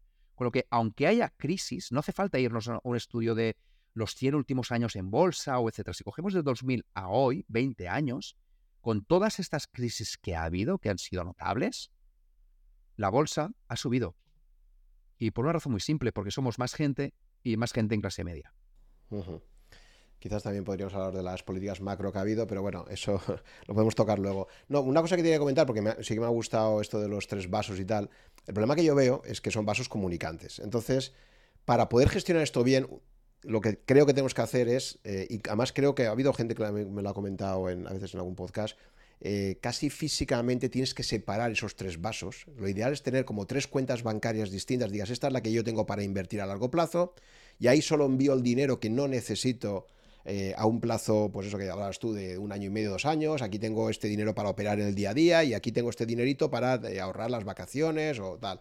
Si no tenemos esa disciplina, ¿qué pasa? Que muchísima gente, para empezar, la cultura financiera desgraciadamente es muy baja, mucha gente tiene la pereza de abrirse más de una cuenta bancaria, lo tiene todo en la misma. Entonces, claro, ¿qué pasa? Pues que ahí eh, es muy probable que tus emociones te puedan, ¿no? Entonces, eso, lo que tú decías, tienes todo el dinero ahí, más o menos, y cuando te empiezas a enterar por las charlas de café, de compañeros, del cuñado, de no sé qué, de, oye, la bolsa va como un tiro, no sé qué, o las criptomonedas, o la inversión de moda que haya, así, tal, oye, pues me meto yo también. Cogen el dinero que tienen para la comunión de la niña o para comprarse el coche, y de repente, bueno, es que me han dicho que ahí meto y pelotazo en cuatro días y no sé qué. Y esa falta de planificación, de, reflexión, de decir, este dinero lo tengo para esto, esto lo tengo para lo otro y tal, como eso desgraciadamente, ya digo, queda muy bien darlo en una clase, pero ojalá, ojalá la mayor parte de familias eh, del mundo esto lo hicieran habitualmente, pues al final te encuentras con gente que actúa por emociones, que, coge ese dinero que tenía que ser para una cosa y lo pone en otra que no tenía nada que ver y, y al final viene el desastre, ¿no? Y luego lo peor de todo es que esas personas que han hecho esas inversiones especulativas llevadas por la codicia y por las emociones, luego se queman muchísimo y entonces te dicen que ya yo en la vida vuelvo a invertir, eso ha sido un desastre, lo he perdido todo, la próxima vez ya me compro ladrillo, que lo único que con eso no pierdo seguro y no sé qué, ¿no? Y tenemos ese sesgo y ladrillo, ¿no? Porque la bolsa está llena de especuladores. Sí, sí, sí. dice, tú primero, ¿no? sí, sí, exactamente. así que, pues sí, sí. Bueno, nosotros justamente en esto hablas muy bien de que necesitaríamos estructurarlo en tres cuentas distintas, pero esto, por ejemplo, si uno va a, un asesoramiento financiero, y yo recuerdo que cuando eh, estuve en Siria, el año 2011, al final como bajaron tanto el, patrimonio, pero al final lo que dijeron fue, oye, pues se cierra la oficina de Barcelona, o te vas a Suiza, o te vas fuera, ¿no? Y en ese impasse vino Solventis y me dijo, oye, Xavier, pues, no te vienes con nosotros, no? Y me fui a Solventis. Solventis tenía, entre otras, otras áreas, la área de inversiones, la tenía como la, parte de análisis de, fondos de inversión, bueno, gestión de fondos de inversión, SGIC, y una parte, vamos a decir, de banca privada o banca personal, ¿no? pues bien, esto lo comento porque recuerdo de explicar, eh, eh, de estar haciendo este comentario, esto justamente esto de los, de los vasos, y lo que hicimos ahí fue implementarlo en las carteras de los inversores que venían a la parte de banca privada decían, oye, pues para su perfil, y lo, determinábamos en función de sus necesidades, usted tendría una cartera conservadora, pues moderada o arriesgada, ¿no? Que eso es lo típico de cualquier banca personal o banca privada que hay, que hay por ahí. ¿Qué hacíamos nosotros? En ese momento lo que hacíamos era, le doy la cartera enterita con una rentabilidad conjunta, pero luego se la desgloso en tres rentabilidades. y les digo qué fondos de inversión son eh, objetivo corto plazo, cuáles son medio plazo y cuáles son largo plazo. De tal forma que, aunque viesen en su cartera conjunto que estaba perdiendo dinero, veían que el fondo a corto plazo no perdía dinero, los fondos a medio plazo no perdían dinero y lo que le hacía perder dinero en su cartera era la rentabilidad, la rentabilidad de los fondos objetivo a largo plazo, que eran los de renta variable. Cuando tú le dabas ese desglose, que es muy simple, pero muy práctico, pues al final el cliente se quedaba relajado porque decía, ah, bueno, pues ya subirá, ¿no? Ya subirá. Y no se ponía nervioso viendo únicamente que su cartera en conjunto estaba, estaba perdiendo dinero. Así que ese ejercicio, si no podemos estructurarlo en tres, en, tres cuentas corrientes como mínimo, tengamos mentalmente estructurado qué es, qué, es para qué, ¿no?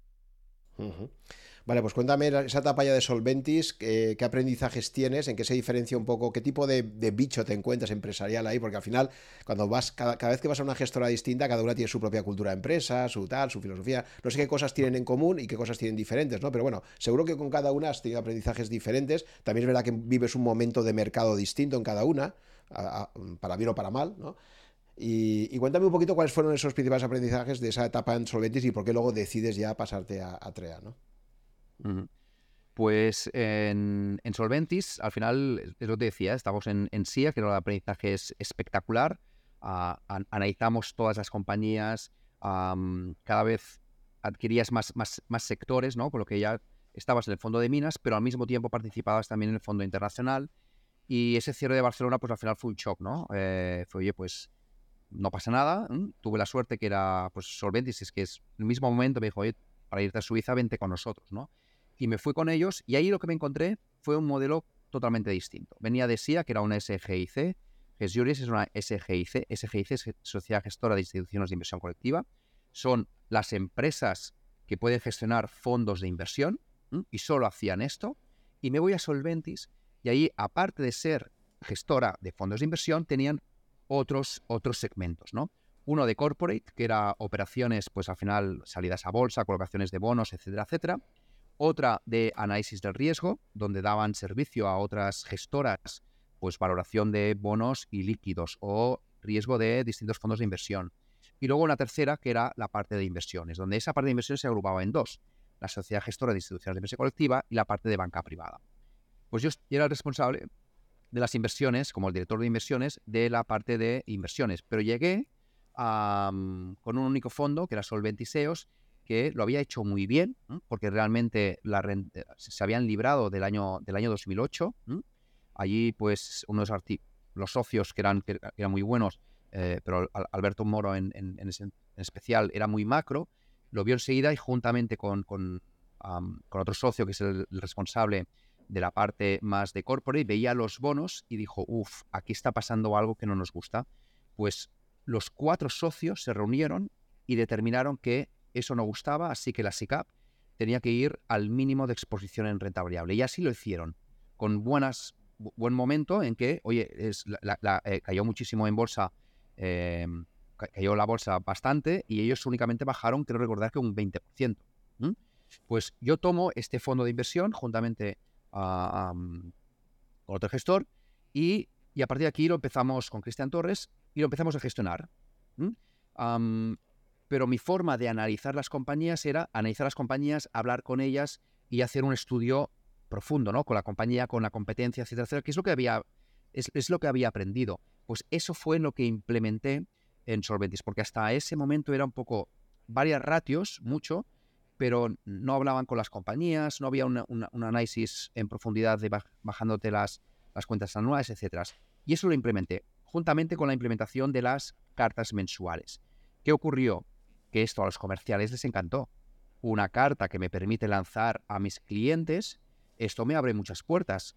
Pues esto que permitió que ese, vamos a decir, esa profesionalización del análisis y también de la gestión, pues al final, juntamente con esa parte más vamos a decir, más de marketing, ¿no? Esas, con esas cartas, pues al final lo que permitió es una venta institucional bastante, bastante potente, ¿no?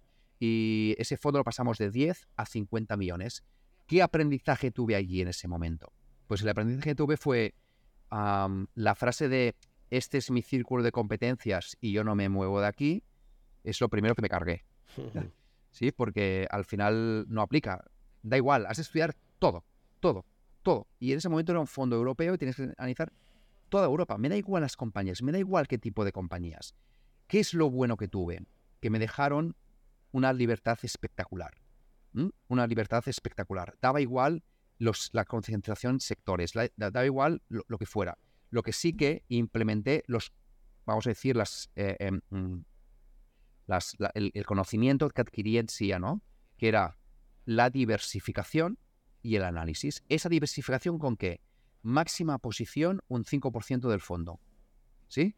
Que si me equivoco, me equivoco con un 5. O si el mercado odia a esa compañía, que la odio con un 5, no con un 10. Máxima exposición en un sector, que sector lo relaciono como idea de inversión o tesis de inversión, no tanto sector conocido como los sectores clásicos que todos conocemos. Máximo un 20-25%. ¿Sí? Porque por dos razones. Primera, porque el mercado puede tardar tiempo en darte la razón con lo que estás haciendo la travesía del desierto. O dos, puedes estar equivocado, con lo que equivocarte con un 25% y no tanto con, todo lo demás. Así que esa situación lo que me provocó es que tuviese que hacer una aceleración espectacular en adquirir conocimientos, adquirir conocimientos, adquirir conocimientos, de cualquier índole, de cualquier tipo de compañías, ¿sí? incluso en ese momento Ah, pues va, evolucionando, la gestora va creciendo, ¿no? La, Solventis va creciendo y, en ese momento Cristian Torres lo hacen director general la, de la, gestora y me dicen, Xavi, has de buscar a otra persona que te ayude a ti en la, en la gestión. Pues lo que hice fue contratar a, Santiago Domingo, que hoy día está en, Magallanes, y, fue un crack. O sea, nos entendimos a la primera. ¿sí? Fue un, una conexión donde los dos opinábamos lo mismo, pensábamos igual, eh, los métodos venía sin mucho sesgo, de tal forma que permitía esa, vamos a decir, eh, polaridad ¿no? de, eh, o permeabilidad de conocimientos. Es un tipo que es, tiene un coco muy bien ordenado y, tiene un coeficiente intelectual, pero para mí está fuera, ¿no? Y eso ayudó muchísimo a la aceleración de todos esos conocimientos. Además, la parte de inversión, había eh, Josina Sierra, que se encargaba de la parte de banca privada, con lo que nos daba mucho tiempo y mucha focus en los fondos de inversión, ¿sí? en especial en Solventis, en Solventiseos. Pues bien, ¿qué hicimos? Ahí implementamos los viernes, en la tarde, lo que hacíamos era, teníamos una pizarra Vileda en la, en la oficina, cosa que creo que es de obligado necesidad en todas las gestoras del mundo, has de tener sí o sí una pizarra Vileda, y lo que hacíamos era la pizarra en blanco. Y allí plasmábamos diciendo, hostia, tenemos que estructurar modelos económicos. Tenemos que estructurar modelos empresariales. Eh, el libro de, Pat Dorsey nos ha ayudado mucho en ventajas competitivas, ya, pero una minera no tiene ventaja competitiva, ¿no? O sea, rara ventaja competitiva puede tener. Y toda esa situación, y gracias también al haber estudiado el doctorado que me dio una estructuración mucho de cómo se debía instrumentalizar un estudio o un análisis, lo que me permitió fue ir uniendo puntos. Pues allí nació, nació la clasificación, que luego la modelizamos un poco más en TREA, de los distintos negocios.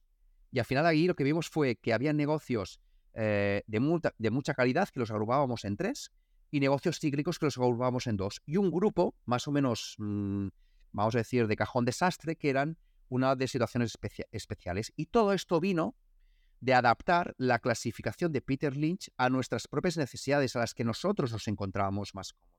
Porque veíamos que las de Peter Lynch estaban muy bien, pero habían compañías que podían caer en dos de los grupos eh, que tenía Peter Lynch. Y esto no nos terminaba de, de gustar. Así que esa pizarra en blanco es algo que he ido permanentemente haciendo, de parar el mundo y estructurar. Bien, pues continúas para el mundo estructurar. Una vez lo estructuras, avanzas. Uh, uh. Si, no, si, ves que todo se te va un poco de... paras y estructuras y avanzas, ¿no? Y, eso me ha ayudado muchísimo. Y la estructura que, hicimos, el resultado de ese, vamos a decir, de ese estudio, fue la clasificación de compañías que tenemos y que realmente en el Rank Experience de, hace relativamente poco lo explicamos, ¿no? que clasificamos las compañías, primero por las compañías Deep Growth. ¿Cuáles son las compañías Deep Growth? Las Deep Growth son aquellas compañías donde se espera en el futuro que ganen muchísimo dinero porque están haciendo una política espectacular. Por ejemplo, Airbnb, ¿no? Pues que no, no ganaba dinero hasta hace relativamente poco, pero como todo el mundo utilizaría Airbnb, pues ellos ganarían dinero porque el modelo de negocio es que haya un único, una única compañía. O por ejemplo Tesla cuando no ganaba dinero, ¿no? Era el deep growth. Son compañías donde está la parte inicial de esa curva de adaptación S, donde esa curva de adaptación S al principio nadie compra tu producto o servicio. Para poner un ejemplo, le hace las tabletas, ¿sí? las tablets, los iPads, donde nadie, cuando salió el iPad, pues poca gente empezó a comprarlo. Luego, esa compra empieza a acelerarse desde un punto de vista más exponencial, prácticamente vertical, para luego, cuando ya todo el mundo lo tiene, el crecimiento de esas ventas son relativamente pequeñas. Pues bien, las deep growth son la parte inicial de esas, de esas compañías, ah, de esas compañías que son múltiplos exageradamente altos, porque el beneficio de hoy no importa, sino que importa el beneficio que será de futuro que se multiplicará por 14.000 millones. Luego vienen las compañías que están en medio de esa curva de adaptaciones, que son las compañías compounder, que son las que llamamos compounder. ¿Por qué compounder? Porque componen, ¿sí? tienen el interés compuesto de los, de los beneficios. Son compañías donde los 10 últimos años han tenido beneficios crecientes con poca volatilidad y el crecimiento anual es superior al PIB mundial. Es decir, superior al, al, 3% más el 3% de inflación, que es superior a un 6%. Pero con poca volatilidad, esa es la clave. Y luego saltamos a las compañías donde ya han, aquí tenemos compañías, pues como por ejemplo puede ser ASML o DSV o, o, o Claskin, o, eh, ¿no? más, más pequeña, o por ejemplo L'Oreal, ¿no? Y luego tenemos en la parte de arriba aquellas compañías donde ya todo el mundo tiene sus productos y la única tasa de crecimiento es porque hay más gente en el mundo y hay más gente en clase media. Un ejemplo de estos es Nestlé. Ese grupo son las compañías estables, donde la volatilidad de los beneficios es relativamente pequeña, pero el crecimiento también lo es. Crece menos del 6% anual. Esas son las compañías cuya base es el crecimiento de los beneficios. Luego saltamos a las compañías que son cíclicas. Ahí tenemos dos grupos, las quality cíclicas, que son compañías cíclicas pero de calidad, que están en un sector cíclico, pero que después de todo un ciclo económico los beneficios son superiores a los que tenía en su, en su parte inicial. Ahí tenemos compañías, pues por ejemplo, eh, yo qué sé, eh, cualquiera de, autoparts, ¿no? tenemos compañías, eh, pues por ejemplo, John Deere también, ¿no? De, tractores, que se me vienen ahora mismo a la cabeza, ¿no? Bueno, tenemos compañías que son cíclicas, que están en un sector cíclico, que hay movimientos en sus beneficios porque están en un sector cíclico, porque después de todo el ciclo económico ganan más dinero de lo que lo hacían antes. Y después saltamos a las compañías que son las deep cyclicals, como antagónico del deep growth, el deep cyclical, que son compañías cíclicas donde después que no tienen ninguna ventaja competitiva, por tanto no después de un ciclo económico no tiene más beneficios de lo que tenía en su, situación inicial.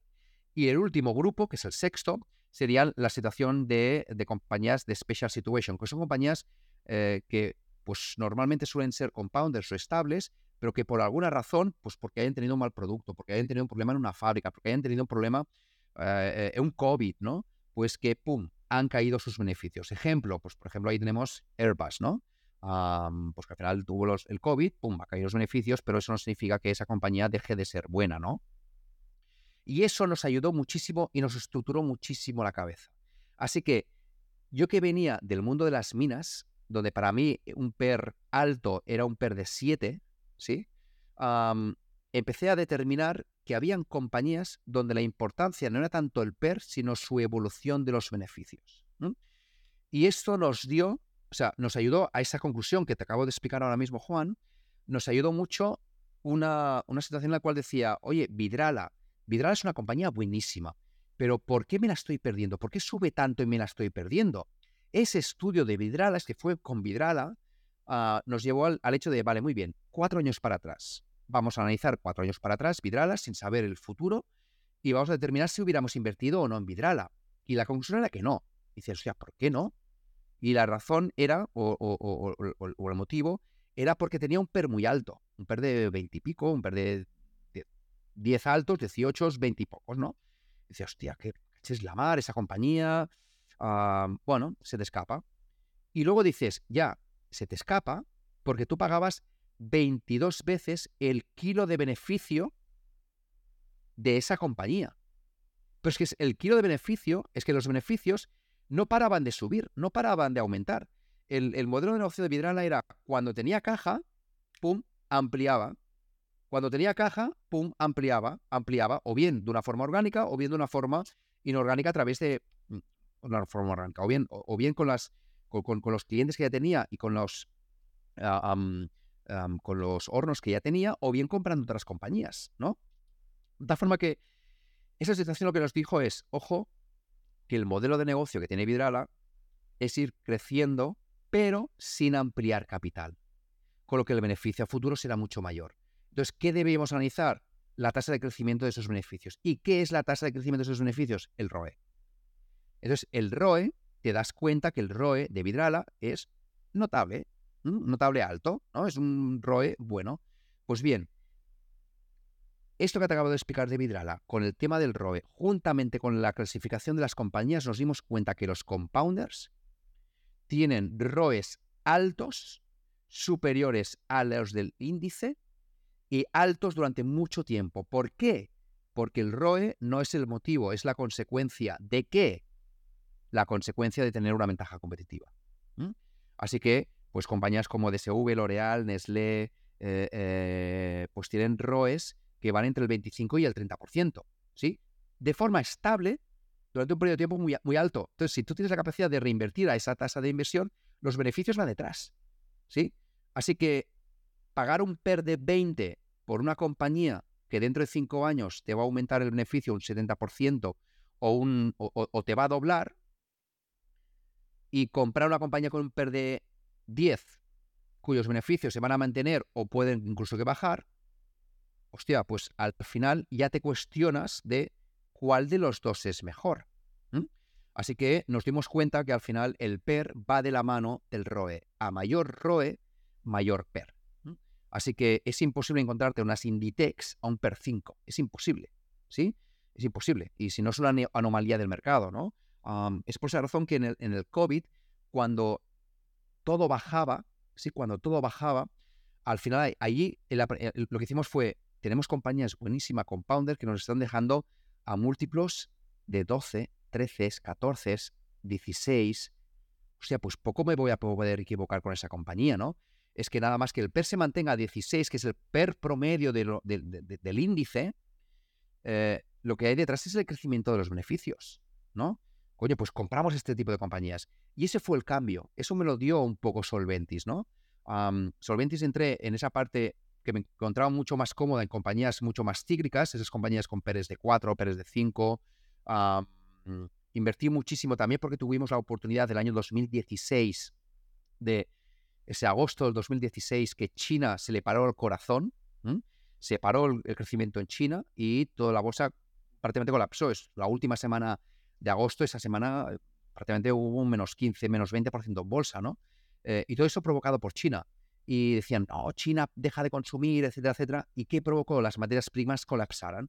Uno que tenía experiencia en las, en, las materias primas vio el cobre que estaba cotizando por debajo de 2 dólares la libra y decías, 2 dólares la libra no pagas a nadie, a nadie. ¿Sí? O sea, em, pagas al 30% de los, de los productores. Y ahí que hicimos? Invertir muy fuerte en minas. Pero al mismo tiempo, el año 2016 invertimos en Nestlé. ¿Sí? En Nestlé. Entonces, ¿cómo puedes invertir en Nestlé y al mismo tiempo en minas, no? Pues porque al final hicimos Nestlé, que Nestlé crecía al 6%, y tú decías, cotiza un PER de 17, si crece los beneficios al 6%, y el PER promedio histórico sido de 20, ¿sí?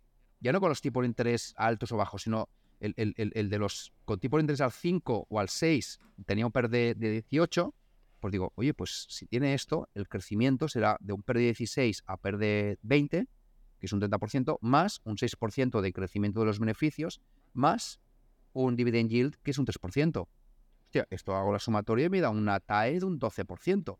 Con lo que dentro de 5 años, pues puedo tener una rentabilidad de un 50% en, en, en Nestlé, ¿no? Pues tenía estas compañías, tenía DSVs en cartera, tenía Gibaudans en cartera, esas compañías más de corte, compounder, y al mismo tiempo tenía las compañías más, más cíclicas, ¿no? Así que todo eso ha ido derivado, ¿no? Se derivó de, la parte más, más cíclica, más value, más eh, vamos a decir, el, deep value, ¿no? De, compañías extremadamente baratas a algo mm, que si le quieres decir calidad, dile compounder, dile estabilidad, ¿no? Mm. Pero que recuerdo de cuando leí las cartas de Warren Buffett en el 93, no hoy día, en el 93, ya te decía que no hay compañías value ni compañías growth. Hay compañías value con peres bajos que nada te tiene que decir que esa compañía está barata y compañías con peres altos que nada te tiene que decir que esa compañía está cara, ¿no? Porque el componente growth es un componente del valor. y esto lo decía Warren Buffett en el año 93, ¿no? Em, sí, de todo lo que has comentado, un par de ideas eh, que me parecen importantes. La primera es la propia evolución intelectual de Warren Buffett. Sabes que al final la influencia que ha tenido Charlie Munger, su socio Charlie Munger en Berkshire Hathaway ha sido muy importante y precisamente ha sido importante en esto que estabas comentando, ¿no? De eh, Warren Buffett inicialmente, él tenía mucha influencia de su maestro Benjamin Graham. Benjamin Graham era más de la escuela de, del último, el último sorbo de la colilla, que se decía, ¿no? Esto, es decir, buscar sobre todo eso, compañías con, precios muy, muy, muy bajos y con independencia de su calidad, pues oye, si lo veías a un precio de derribo, te lo comprabas y está, ¿no? Y, Charlie Munger fue de alguna forma que le fue influyendo intelectualmente para que al final tuviera mucho más en cuenta factores de calidad, ¿no? Es un caso específico. Es una, es una evolución intelectual muy interesante y cómo entre ellos se han ayudado para, mejorar un poco su, posición de, para entender esto, ¿no? Y luego lo segundo que se me ocurría cuando incidías tanto en el PER o en, o en el ROI y tal, eh, hacía una similitud. En el último podcast he entrevistado a Marcos Vázquez, un especialista en salud, y, claro, eh, era muy interesante cuando hablábamos de que a veces los análisis médicos se centran únicamente en ciertas variables, ¿no? Y bueno, se pone de moda el colesterol, entonces eh, la tasa X determinada de colesterol es la que te viene a, parece que te venga a explicar la mayor parte de tus problemas de salud, o, sea, vas a ciertos indicadores y te das cuenta de que no, que la salud, igual que la economía, son sistemas muy complejos donde si tú intentas reducir la realidad a, unos pocos indicadores, o casi a, a uno, ¿no? Como estás tú diciendo, el PER, el PER, la obsesión con el PER, ¿no?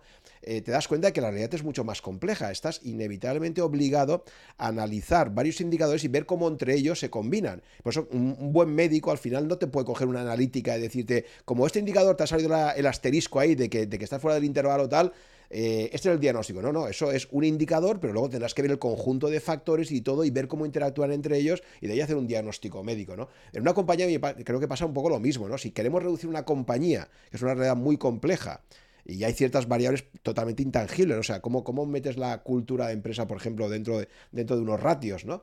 Eh, entonces, reducir todo lo que es la complejidad de una compañía a, unos pocos indicadores inevitablemente te simplifica la realidad y te puede llevar a, errores de valoración, ¿no? Entonces, para mí un poco de, el aprendizaje que tú comentas ahí es, entender esas derivadas. Entonces, quería preguntarte, más allá de, utilizar el ROE, el PER o ese tipo de taxonomías que tú utilizas también, ¿cómo incorporáis o cómo has ido incorporando y cuál ha sido tu evolución ahí otros factores más, más de intangibles que al final son, son muy determinantes, ¿no? El liderazgo, la cultura de empresa, la retención del personal, eh, no sé, o sea, hay una serie de factores que para mí también te pueden ser, pueden ser muy buenos predictores de, cómo va a ser una compañía quizás en el futuro, ¿no? Pues la verdad es que son varios, ¿no? Esas, esas partes, vamos a decir, más cualitativas. Y, y, todo esto viene porque en, cuando empecé con la parte más de análisis en profundidad en SIA, al final, ahí lo que teníamos era, hablamos con compañías, íbamos a conferencias en Londres, en París, en Miami, en Noruega, íbamos a todas, ¿sí? Y, teníamos one-on-ones. Y yo no concibía un one-on-one sin hacer preguntas al management, con lo que antes previamente te lo estudiabas, veías las preguntas, qué dudas tenías y empezabas a preguntar, preguntar, preguntar, preguntar, preguntar. Eso, al final, tú lo que haces es como un poco la situación humana, ¿no? Eh, que nacemos y repetimos lo que estamos viendo, estamos con los padres en la adolescencia, ya ves que hay algo distinto y luego ya con la madurez pues ya, tomas un camino, pero que tienes algo de tus padres o de tus familiares o de tu entorno más infantil. Pues esto es más o menos como la vida de un gestor, ¿no? Eh, yo empecé con la parte más de, PER y obviamente pues seguía y, y, todavía pues oye pues soy un, vamos a un, fan de, los mejores gestores en España, ¿no? Empezando por eh, Pablo García Paramés o, Iván Martín, ¿no? Que son, son referentes, o sea, son referentes en España. Pues naces de allí, absorbes y luego, como he estado en casas relativamente pequeñas, ¿no? Eh, esa situación de autodidacta te obligaba a, no centrarte y decir, oye, que yo soy tal y no hace falta que haga ningún, ningún análisis, ¿no? o yo estoy en una casa grande y eso me, hace que solo mire este tipo de compañías o ese tipo de, ah, factores, ¿no? O, pues eso no ha sido, con lo que me ha obligado a mirar de todo en todo, ¿no? Pues bien, todo esto ha implicado que tenga que leer cosas que están fuera del mundo financiero. Pues, por ejemplo, a estudiar lo que tú comentabas ahora mismo en, en medicinas, ¿no? oye, pues cómo es una medicina, qué es la epigenética, ¿no? cómo son los fármacos, cuál es la tendencia de los fármacos, qué son las cosas que en un laboratorio más se utilizan. a mí me gusta mucho hablar con directivos de compañías, pero en especial directivos, directores generales de grandes compañías que están aquí en España. ¿Por qué razón? Porque al final esa gente no está con un sesgo muy específico, que es lo que, cuál es el mensaje que hemos de dar a la comunidad inversora, sino te hablan del negocio, te hablan de por qué su producto se vende y por qué ese, su producto no se vende. Y, esto en esencia es lo, que, es lo que necesitas.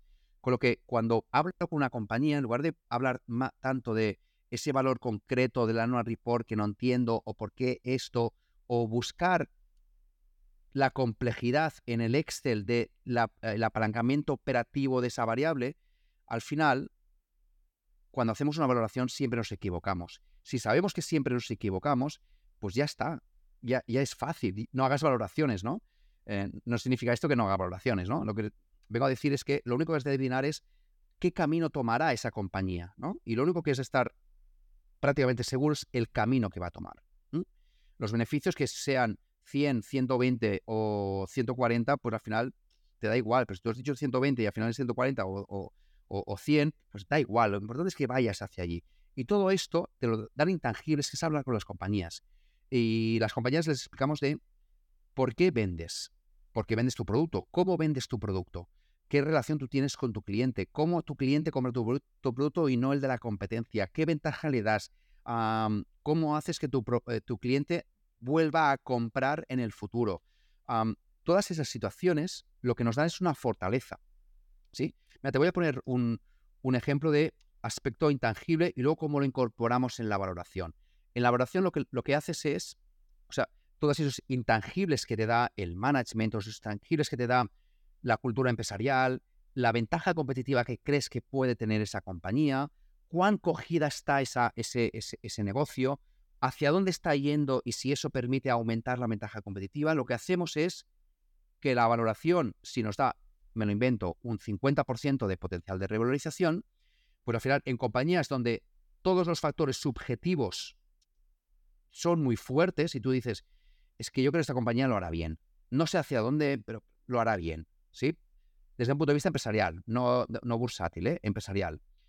¿Qué haces? Le das un peso superior a otra compañía que a pesar de tener el mismo margen de seguridad, no tienes los mismos, eh, vamos a decir, seguridad tangible, ¿no? Eh, subjetiva en esa valoración. Entonces, esa subjetividad que no te la puede dar la valoración un número entero, sí que te la da el peso que tú le das a esa compañía en cartera. Y te voy a poner un ejemplo. Eh, CIA Automotive, ¿sí? Uno podría pensar, CIA Automotive es una compañía de componentes de automoción. Como es una compañía de componentes de automoción, está en un sector cíclico. Como está en un sector cíclico, seguramente estará condicionada y será una compañía quality cíclica. Pues no. Es una compañía compounder dices, ¿cómo puede ser una compañía compounder una compañía de esto? No lo sé, ¿sí? Luego te, explicaré el, por qué, ¿vale? O el por qué creo yo que CIA Automotive es una compañía compounder. Pero tú miras los ROEs de CIA Automotive desde el año 2000 hasta ahora, y exceptuando el año 2000, si quitas el año 2000, que, que es un atípico, los ROEs han estado por encima del 20%. Del 20%. Sin bajar del 20%. Para, poner un, para poderlo comparar, el S&P 500, el S&P 500, el ROE promedio ha sido del 13%, en máximos del 20 y mínimos del 7. Pues CIA Automotive ha estado por encima del, encima del S&P 500, S&P 500, no te estoy hablando del IBEX, ¿eh?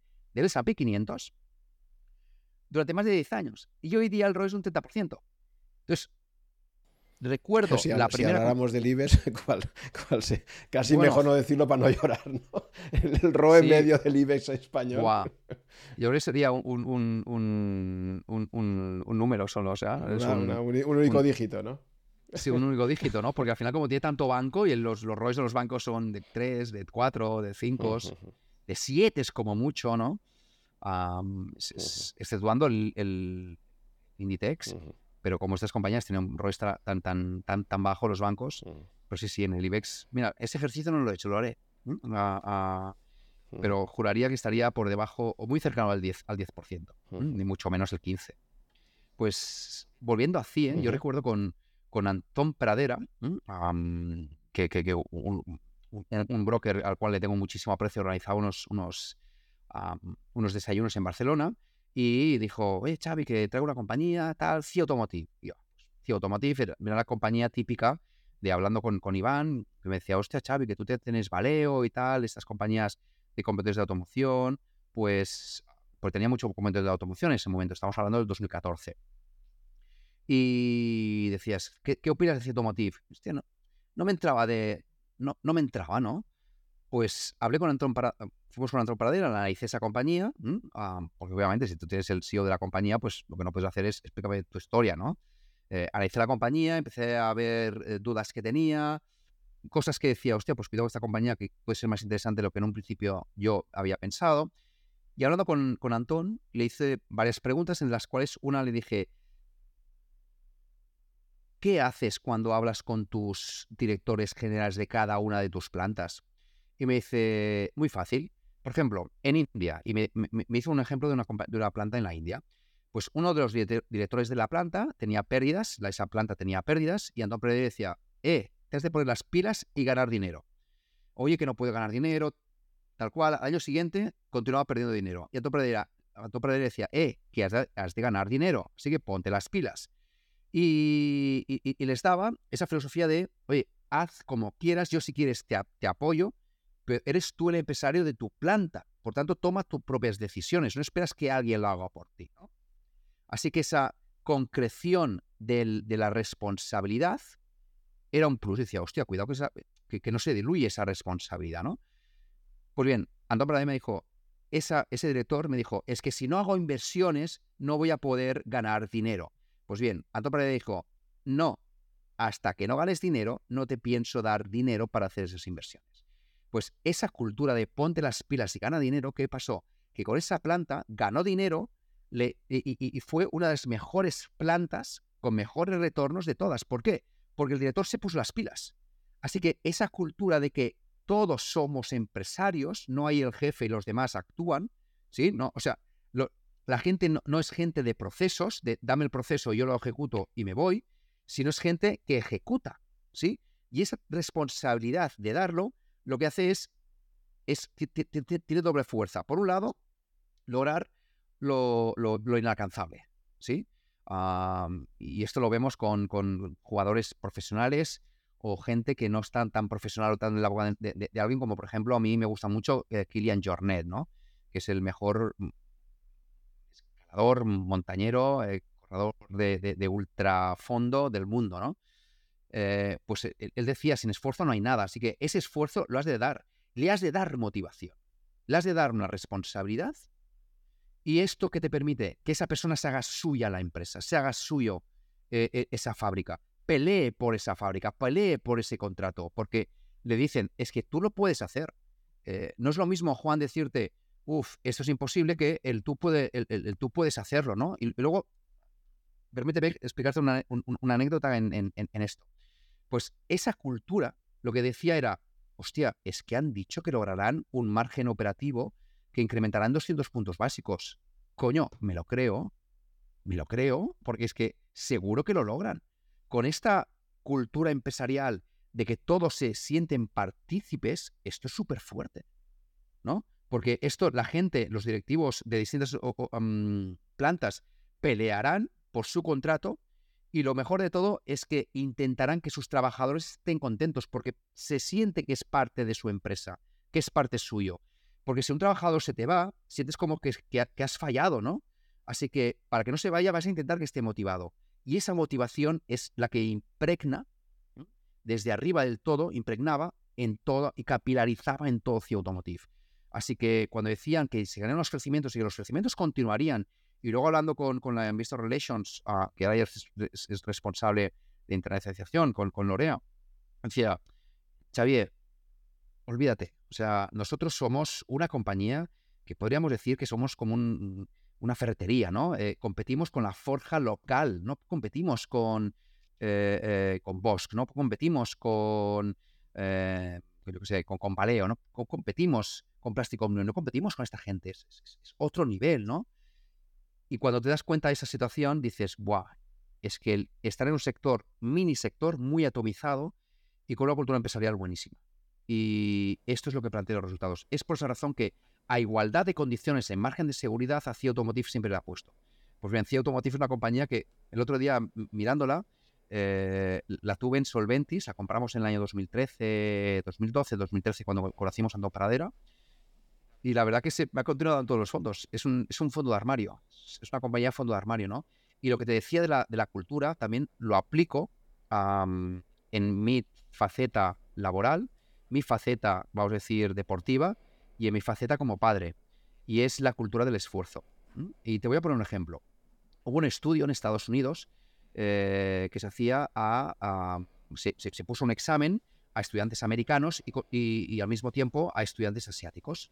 Ese examen era un examen matemático que no tenía solución. O sea, tú si tenías conocimientos de esa materia, sabías que no había solución.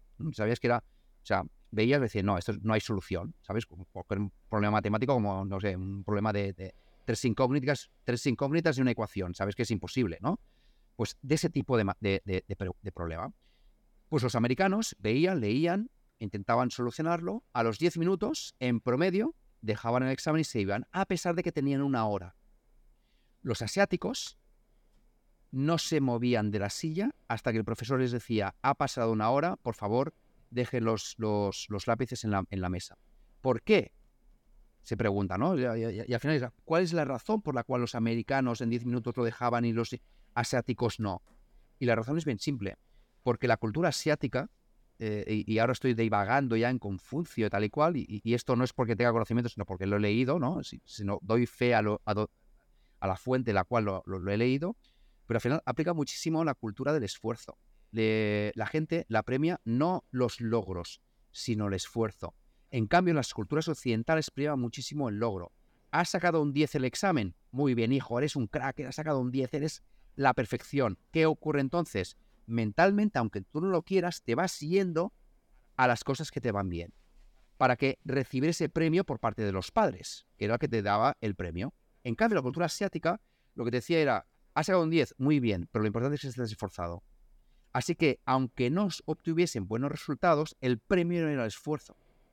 Con lo que el, la persona asiática tenía el incentivo entonces de esforzarse con independencia del resultado. Pues ese esfuerzo es el que te provocaba que en ese examen te esforzases, porque decían, algo puede pasar y te esfuerzas, te esfuerzas, te esfuerzas, ¿no?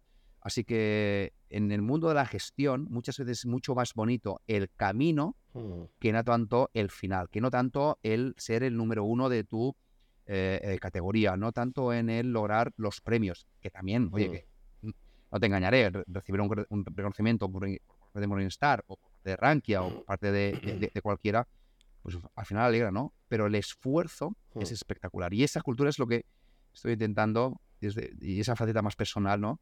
A aplicarle a mis hijos, ¿no? Que les digo que lo mejor es el esfuerzo y si se ha esforzado, eso, es lo que, eso es lo que cuenta. Sí, no, como cultura es, muy atractivo y también sabes que es un poco el lema de Juan Ross también, la cultura del esfuerzo y todo. Eh, el tema es que cuando eso intentas llevar a indicadores empresariales, es verdad que es mucho más fácil de medir el logro, eh, el resultado, que lo que sería el, el esfuerzo, ¿no? Em, porque también alguno te podría decir que, claro, premiar el esfuerzo puede estar premiando comportamientos poco productivos, ¿no? El típico que dice, no, es que yo he estado 14 horas en la oficina, ¿no? Y tú te has estado solo 7, a lo mejor, pero esa persona con 7 horas le ha cundido muchísimo el tiempo, ha sido muy productiva y tal, y el que ha estado ahí 14 horas está calentando el asiento, pero, entonces, no sé, esos extremos que hay, ¿no? Entre hacer métricas muy centradas solo en el esfuerzo, sin valorar el logro y, o centrarse únicamente en el logro, tienen, cada una de ellas tiene sus héroes y sus, sus peligros potenciales, ¿no? Em, una sana combinación de ellas sería fantástico. Lo que pasa es que no es, fácil de decir y muy difícil de, hacer, ¿no? Pero bueno, está un poco, está un poco por ahí, ¿no? Eh, te quería comentar también Has hablado de, conversar con empresarios y tal, y ahora quería entrar un poco en la parte, en la parte mala de esto, ¿no? Y es que hasta qué punto, claro, siempre son fiables estas conversaciones, ¿no? Te quería preguntar, por ejemplo, cuando entrevisté a Javier Ruiz, pues me habló del famoso caso Pescanova, ¿no?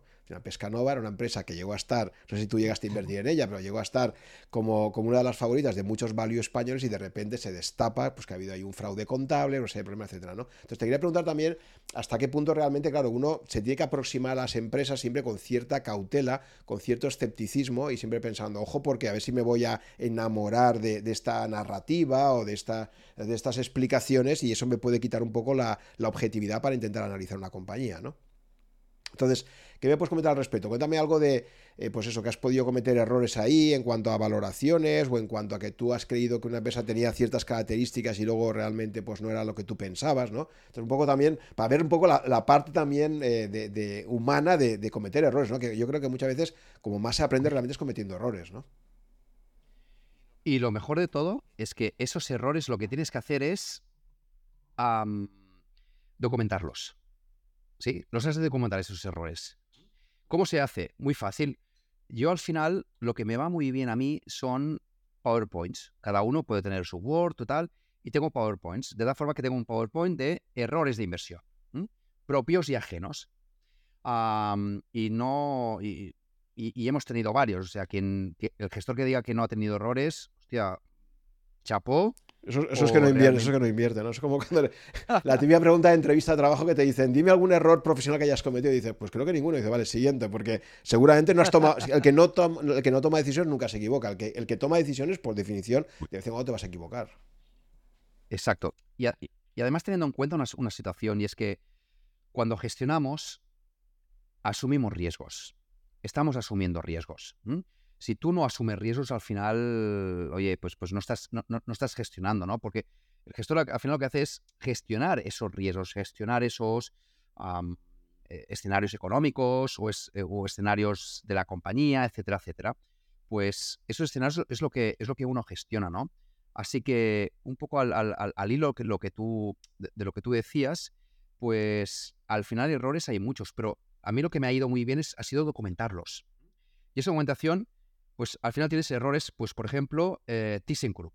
Te voy a comentar ThyssenKrupp, donde era una compañía que ellos veía que tenía una deuda, y era una deuda, bueno, asumible tal y cual, pero luego, hostia, le dan un balapalo en bolsa, no, tal cual, ha presentado resultados, y los pension, las, las deudas por planes de pensiones se han disparado. Y hostia, ¿esto qué es?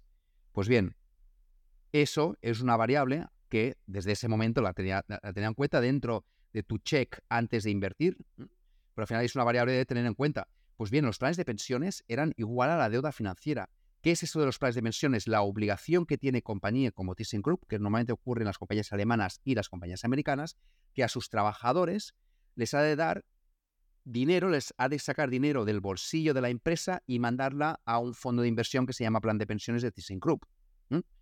Para que ese dinero te lo den a ti, eh, eh, eh, trabajador, cuando te jubiles. ¿Qué ocurre si yo todavía me faltan muchos años para jubilarme? Que esto lo que puede hacer ThyssenKrupp es decir, oye, yo tengo un papel conforme que, Xavier, yo tú tranquilo que tú tendrás ese dinero.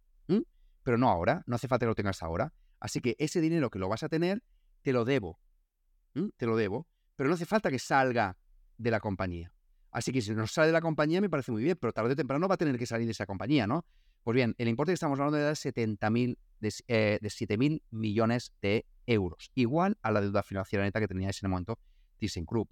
Otro ejemplo, y ese ejemplo ya de estafa, Joyo. Joyo era una compañía china que cotizaba en Alemania.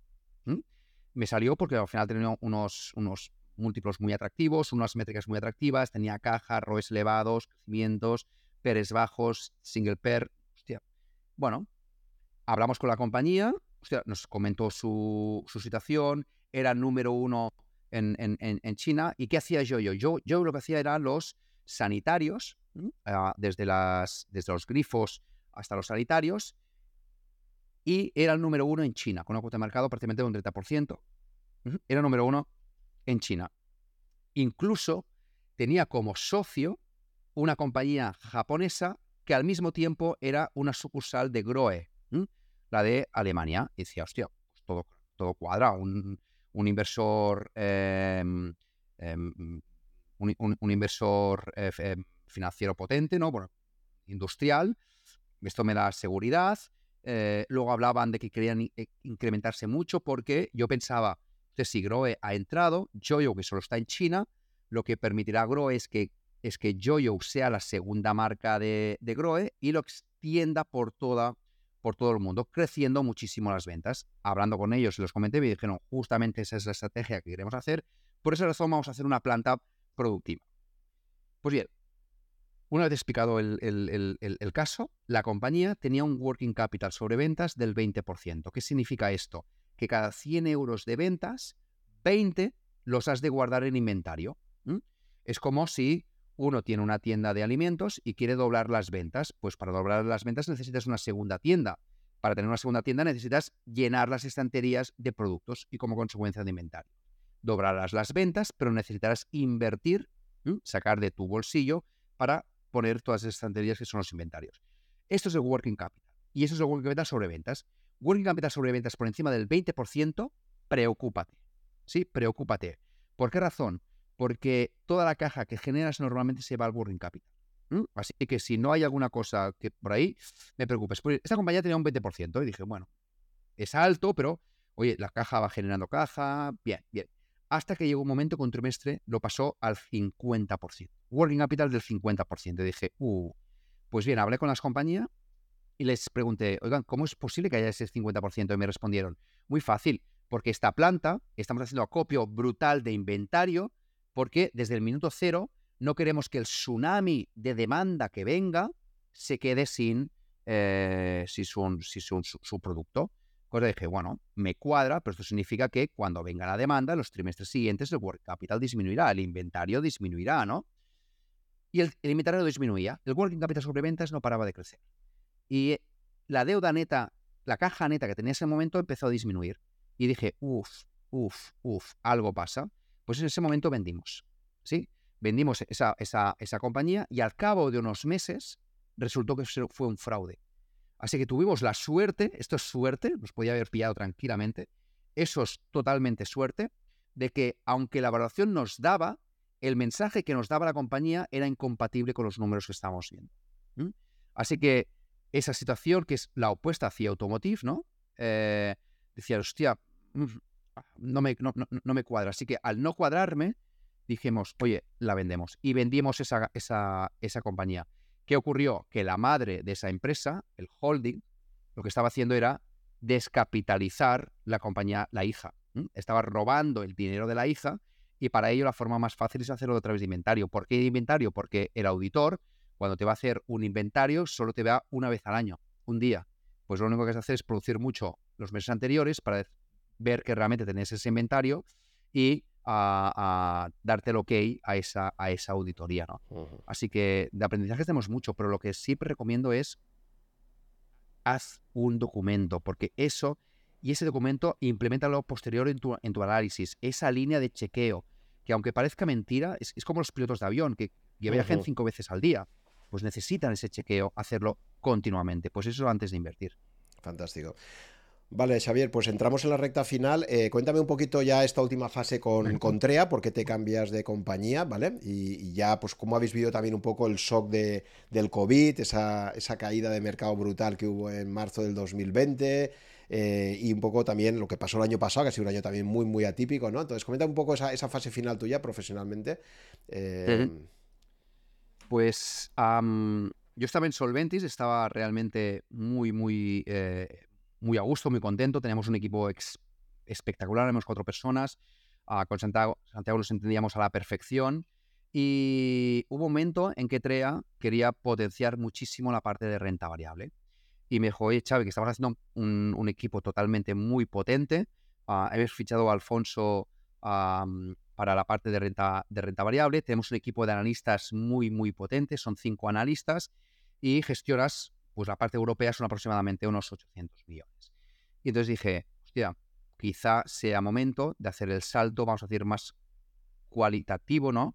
ah, de tener unos analistas, a, ver qué tal te desenvuelves ¿no? sobre esa, esa situación. Fue un reto. Al principio dije que no, eh, pero luego, oye, al final insistieron y, era un poco reto eh, de que dije, oye, pues venga, vamos a aceptar, vamos a aceptar ese, ese reto. Etrea, para los que no lo conozcan, es una gestora, prácticamente de las más grandes de España. Gestionamos aproximadamente unos 5.000 millones de, euros bajo gestión y gestionamos los fondos de marca blanca. Somos una gestora, vamos a decir, marca blanca y gestionamos los fondos de Mediolanum, gestionamos los fondos de eh, Cajamar y tenemos otro vertical que son los fondos propios de TREA. Pues bien, cuando yo entré, dijeron que querían potenciar muchísimo toda la parte de TREA y que ahí querían ser, oye, los mejores fondos del, patio, ¿no? O sea, ahí querían contratar. Y, por eso me contrataron, porque la rentabilidad que, tuve en mi periodo en, en, TREA, pues al final batimos al mercado, eh, nos dieron un premio Morningstar al mejor... En eh, Solventis, ¿no? En la, previa, ¿no? En Solventis, en la previa. Sí, entonces todo eso dijeron, no, es que te queremos a ti para que traslades esa, esa buena rentabilidad a los fondos europeos, en especial la parte lineal de, de, TREA, ¿no? La, parte, vamos a decir, de fondos, fondos, fondos propios. Pues bien, ¿qué ocurrió? Pues que tú entras allí, entras en una, una casa, eso fue a finales del 2018, ya estaba organizada todo el equipo, por lo que yo soy el último en, entrar, y había los analistas, donde a mí me dijeron, has de hacer caso a los analistas y al, y al, macroestratega. Yo empecé a, tener todos esos inputs, pero los analistas principalmente venían del sell side, con lo que tenía un sesgo mucho a corto plazo, y el macro es un tío buenísimo ah, y con algo más de sesgo a corto plazo. Claro, yo venía de largo plazo, yo venía de, de corto plazo, casi ni lo miro, ¿no? Entonces, esa intentar adaptarme, lo intenté y ese año pues nos fue relativamente mal. No hice prácticamente cosas en la, en la cartera porque ya venía hecha. Ah, y el año 2019 dije, esto no puede ser. Hemos de implementar lo que he venido haciendo los últimos 15 años y es análisis, margen de seguridad y lo que mandes el margen de seguridad. ¿Esto qué implicó? Que el año 2019 subieron muchísimo todas las compañías que eran, vamos a decir, eh, de corte más compounder. ¿sí? ¿Por qué razón? Porque los compounders van muy ligados a los tipos de interés. Al bajar los tipos de interés, te subía mucho. Nestlé te subió ese año un 30%, un 30%. Te pasó de múltiplos de 20, 20 y pocos a múltiplos de 28. Si a 20 y pocos ya os decías que estaba más o menos a precio, pues a 28 ya era caro, ¿no? Pero como pesaba tanto en el índice y tú ya la veías cara como lo que no la tenías en el índice, pues eso que, vas, que vas perdiendo, ¿no? ¿Qué ocurrió en ese año 2019? que en ese momento yo peleaba por el fondo, en especial el TRE European Equities, que era el fondo, vamos a decir, de autor, ¿no? El fondo que, seguía la estela que había tenido en, en, SEOs. La, filosofía de Solvente SEOs la estaba implementando en el TRE European Equities. Pues bien, la parte más bancarizada me dijeron, oye, Xavier, esto está muy bien, pero ah, recuerdo que, uno de los, de responsables del bancario me dijo, oye, Xavier, que Atalaya Mining está muy bien, pero ¿tú crees que las de estar en el 5%, el top 5 del, fondo? Mm, te has de asemejar un poco más al índice, ¿no? Em, y dije, hostia, y, eso me chocó.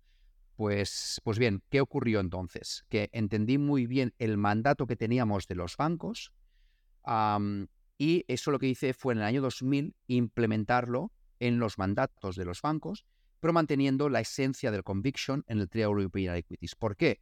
Porque el mandato que tenía del contrato que me hicieron, que cuando me contrataron en TREA, fue de, hacerlo en lo mejor posible. Pues bien, pasó un año 19 sin pena ni gloria, ¿no? El, el, el. El año 2020 fuimos el top 10 de los fondos de inversión, de unos total de 100. Y el año 2021 fuimos el número 2. Eh, porque, hostia, el resultado es lo que siempre ocurre. Que, oye, tú tienes un resultado, si, si, si, si el análisis lo has hecho bien, tarde o temprano el mercado te lo recoge. ¿Sí? El mercado te lo recoge. Pues bien, esta convicción también fue aplicada a los otros fondos de inversión bancarios, porque a pesar de tener un sesgo menor a, la convicción, ¿no? O, poder decir que es, un tracking error, una similitud mayor a los índices, oye, tú al final si crees una compañía y crees que esa compañía vale mucho, la vas a implementar a todos los fondos de inversión, con lo que la Atalaya estaba en todos los fondos de inversión. DSV estaba en todos los fondos de inversión, Craskin estaba en todos los fondos de inversión. pues bien, ¿Qué ocurrió? Pues que el focus no estuvo tanto en la vertical TREA y eso lo que provocó es que no hiciese ninguna mm, visita comercial. Al no hacer ninguna visita comercial, pues se quedó justamente el TREA European Equities con los mismos assets que tenía hasta ese momento. No, no, no, no. No hubo crecimiento de, activos, no hubo nueva entrada de, inversores.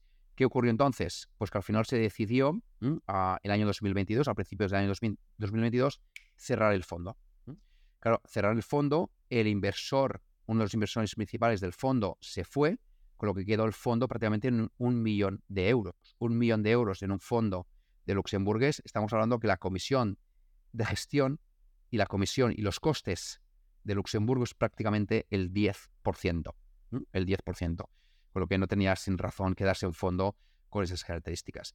Y actualmente, ¿en qué estamos? Actualmente estamos gestionando los planes de pensiones internacionales de Mediolanum, los renta variable europea de Mediolanum y renta variable europea artículo 9 en Cajamar. Y estamos a la espera de un mandato donde ese mandato ya nos dijeron, Xavier, eh, te queremos a ti para gestionar un fondo de totalmente convicción, de esos fondos donde tú escribías cada una de esas inversiones, de esos fondos de inversión donde tú tenías el patrimonio invertido, ¿no? Eh, ¿Por qué? Porque al final ese mandato mm, lo que quieres es explicárselo a sus, clientes. Y ahora estamos en ese, en ese, en ese impasse, ¿no? Lo bueno es que, oye, pues las compañías que tú tienes convicción, pues al final lo están haciendo bien y este, y este año 2023 mm, lo está haciendo bastante bien. ¿Qué aprendizaje he tenido en estos cuatro años, en, o estos tres años en TREA? 2020. Cuando viene el COVID, yo recuerdo esa semana del COVID que fue lunes, martes, menos 10% en bolsa, menos 10% es menos 7, ¿vale? Menos 7, ¿vale? El miércoles fue un parón, como un ojo de huracán. Hostia, un, un relax, viernes y jueves menos 10%. Y ahí me di cuenta que el viernes, ese viernes, no recuerdo, es la primera semana de marzo, antes del, de que nos confinaran, Nestlé bajó un 10% y dije, esto no es normal. Que Nestlé baje un 10% en un día es que la gente está premiando la liquidez que no tanto la valoración. Es el momento de comprar. Y lo que hice fue en ese momento apagar las pantallas, apagué todas las pantallas, tuve todas mis valoraciones en la mano, y por márgenes de seguridad en un Excel que nosotros llamamos All Valuations, que están todas las compañías analizadas y las agrupamos y las ordenamos por margen de seguridad, a partir de aquí empecé a decir, vale, empiezo de cero el fondo, ¿qué quiero tener? Esta, esta, esta, esta, esta y esta. Y a partir de aquí, eso que implementé. Pero lo que me fue muy bien fue apagar el, la, la, pantalla. No quería ningún input, no quería ninguna de las noticias. Sí, era un momento fastidioso, sí, estábamos todos en casa, sí, el mundo se paralizaba, sí, pero la gente que tomaba decisiones sería capaz de dejar caer el mundo? No. Em, ¿Las empresas desaparecerían? No. ¿Dejaríamos de consumir petróleo? No. ¿Dejaríamos de consumir lujo? Tampoco. Sea, pues en ese momento tuve compañías desde mineras de cobre hasta compañías de lujo. ¿Sí? Eh, porque todo el conocimiento que me ayudó a la clasificación de las compañías en solventis y ese vidrala que hacía muchos años que había analizado, me ayudó a determinar que un PER 15 en Louis Vuitton era un, regalo. Sí, era un regalo. O ASMI, una compañía eh, que hace máquinas para poder hacer, está dentro de un proceso de, para poder hacer los chips. O sea, hay la máquina ASML. O sea, hay, una empresa que se llama Soitec que lo que te hace es te corta te, toma las obleas, que son unas galletas, que son los discos de vinilo, los wafers.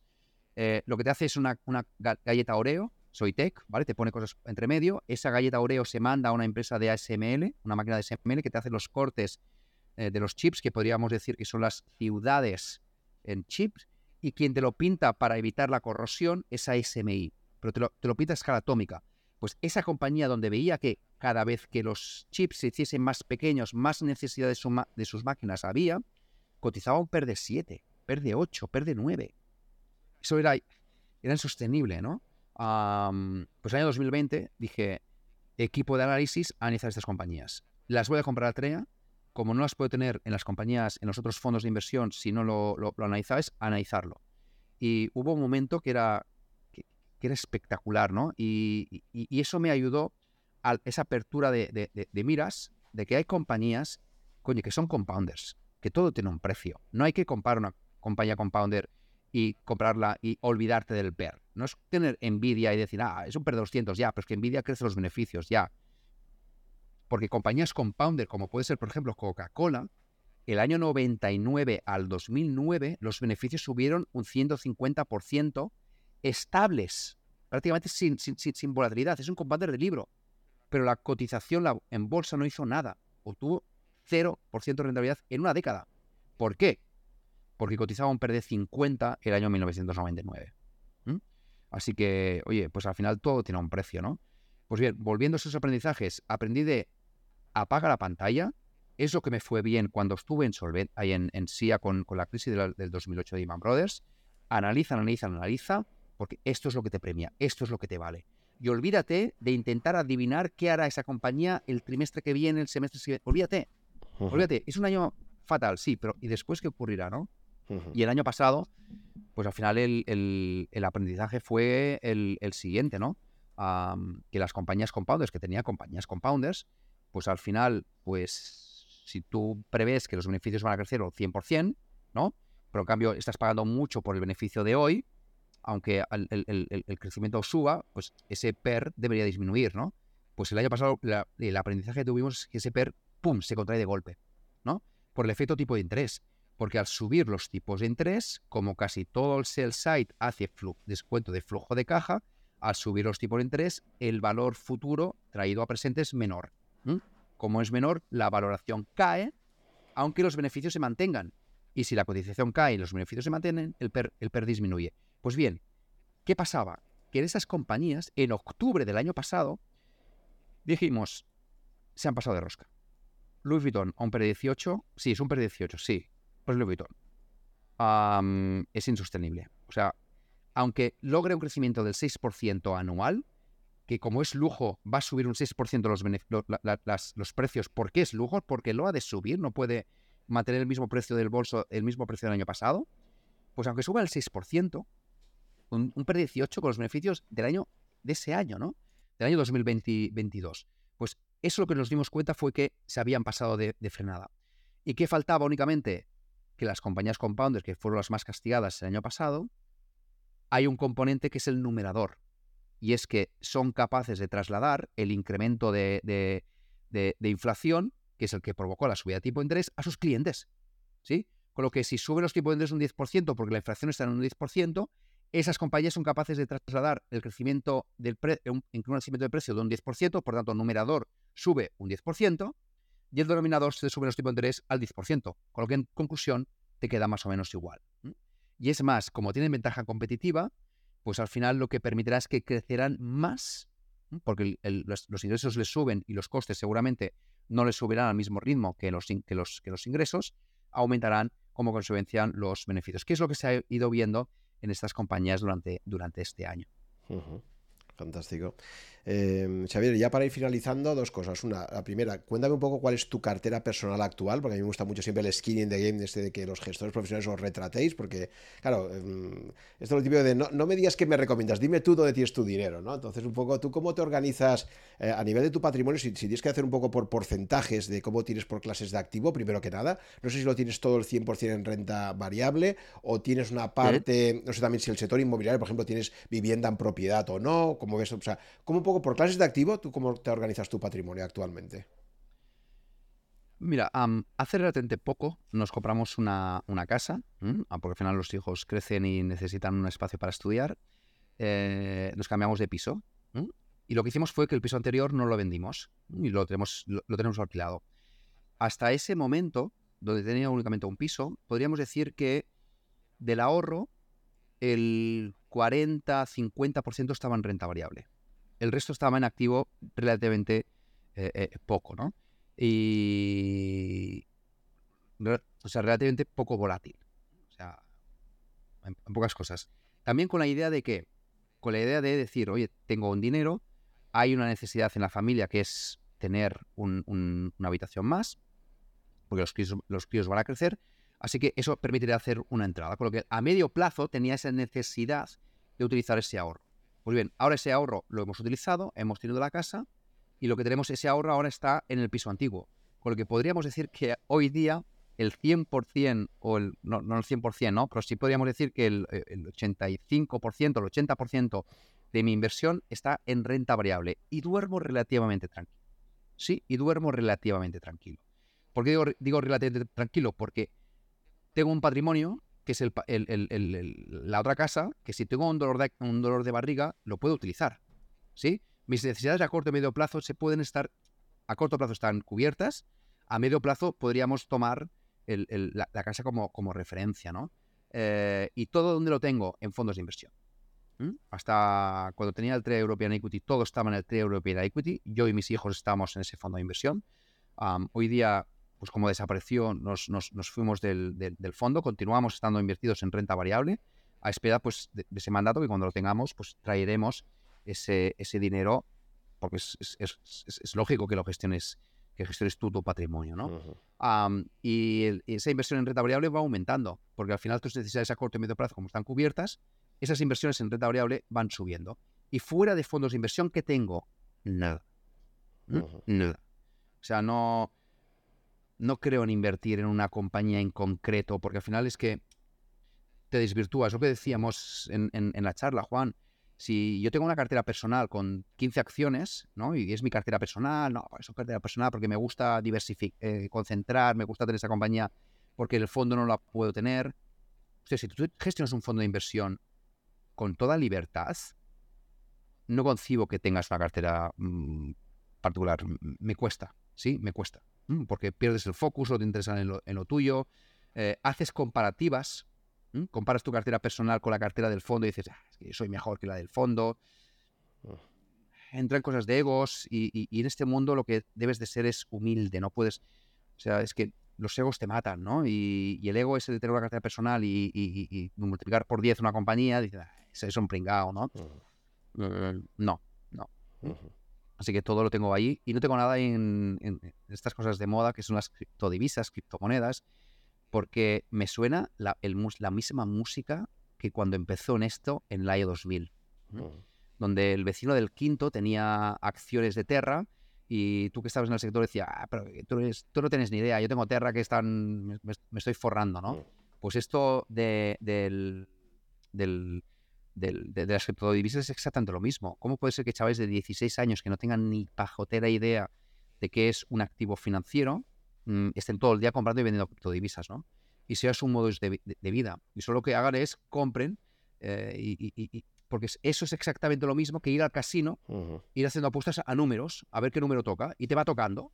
Es que lo malo de las criptodivisas es que uh, ganabas dinero y era un dinero fácil, porque siempre subía, siempre subía, siempre subía, ¿no? Pues, pues eso es otro ingrediente más dentro de la burbuja, que el primero es que siempre suba, el segundo es que turistas financieros estén invirtiendo y ganen dinero, y tercero, que ya entre la codicia y que lo hagan a través de, eh, de deuda, ¿no? Donde se endeuden para o, rompan la hucha para invertir en esas criptomonedas. Así que eso no tengo y dudo que tenga, porque me cuesta, me cuesta entenderlo y no compro cosas que no, que no entienden, que no entienda, y el patrimonio está en renta variable. Y duermo muy tranquilo. Dormí muy tranquilo en el 2020, dormí muy tranquilo el 16. Siempre he dormido muy tranquilo, porque el patrimonio de estar ordenado. Muy bien, ya para finalizar, eh, ¿qué lecturas nos recomendarías para un inversor a largo plazo?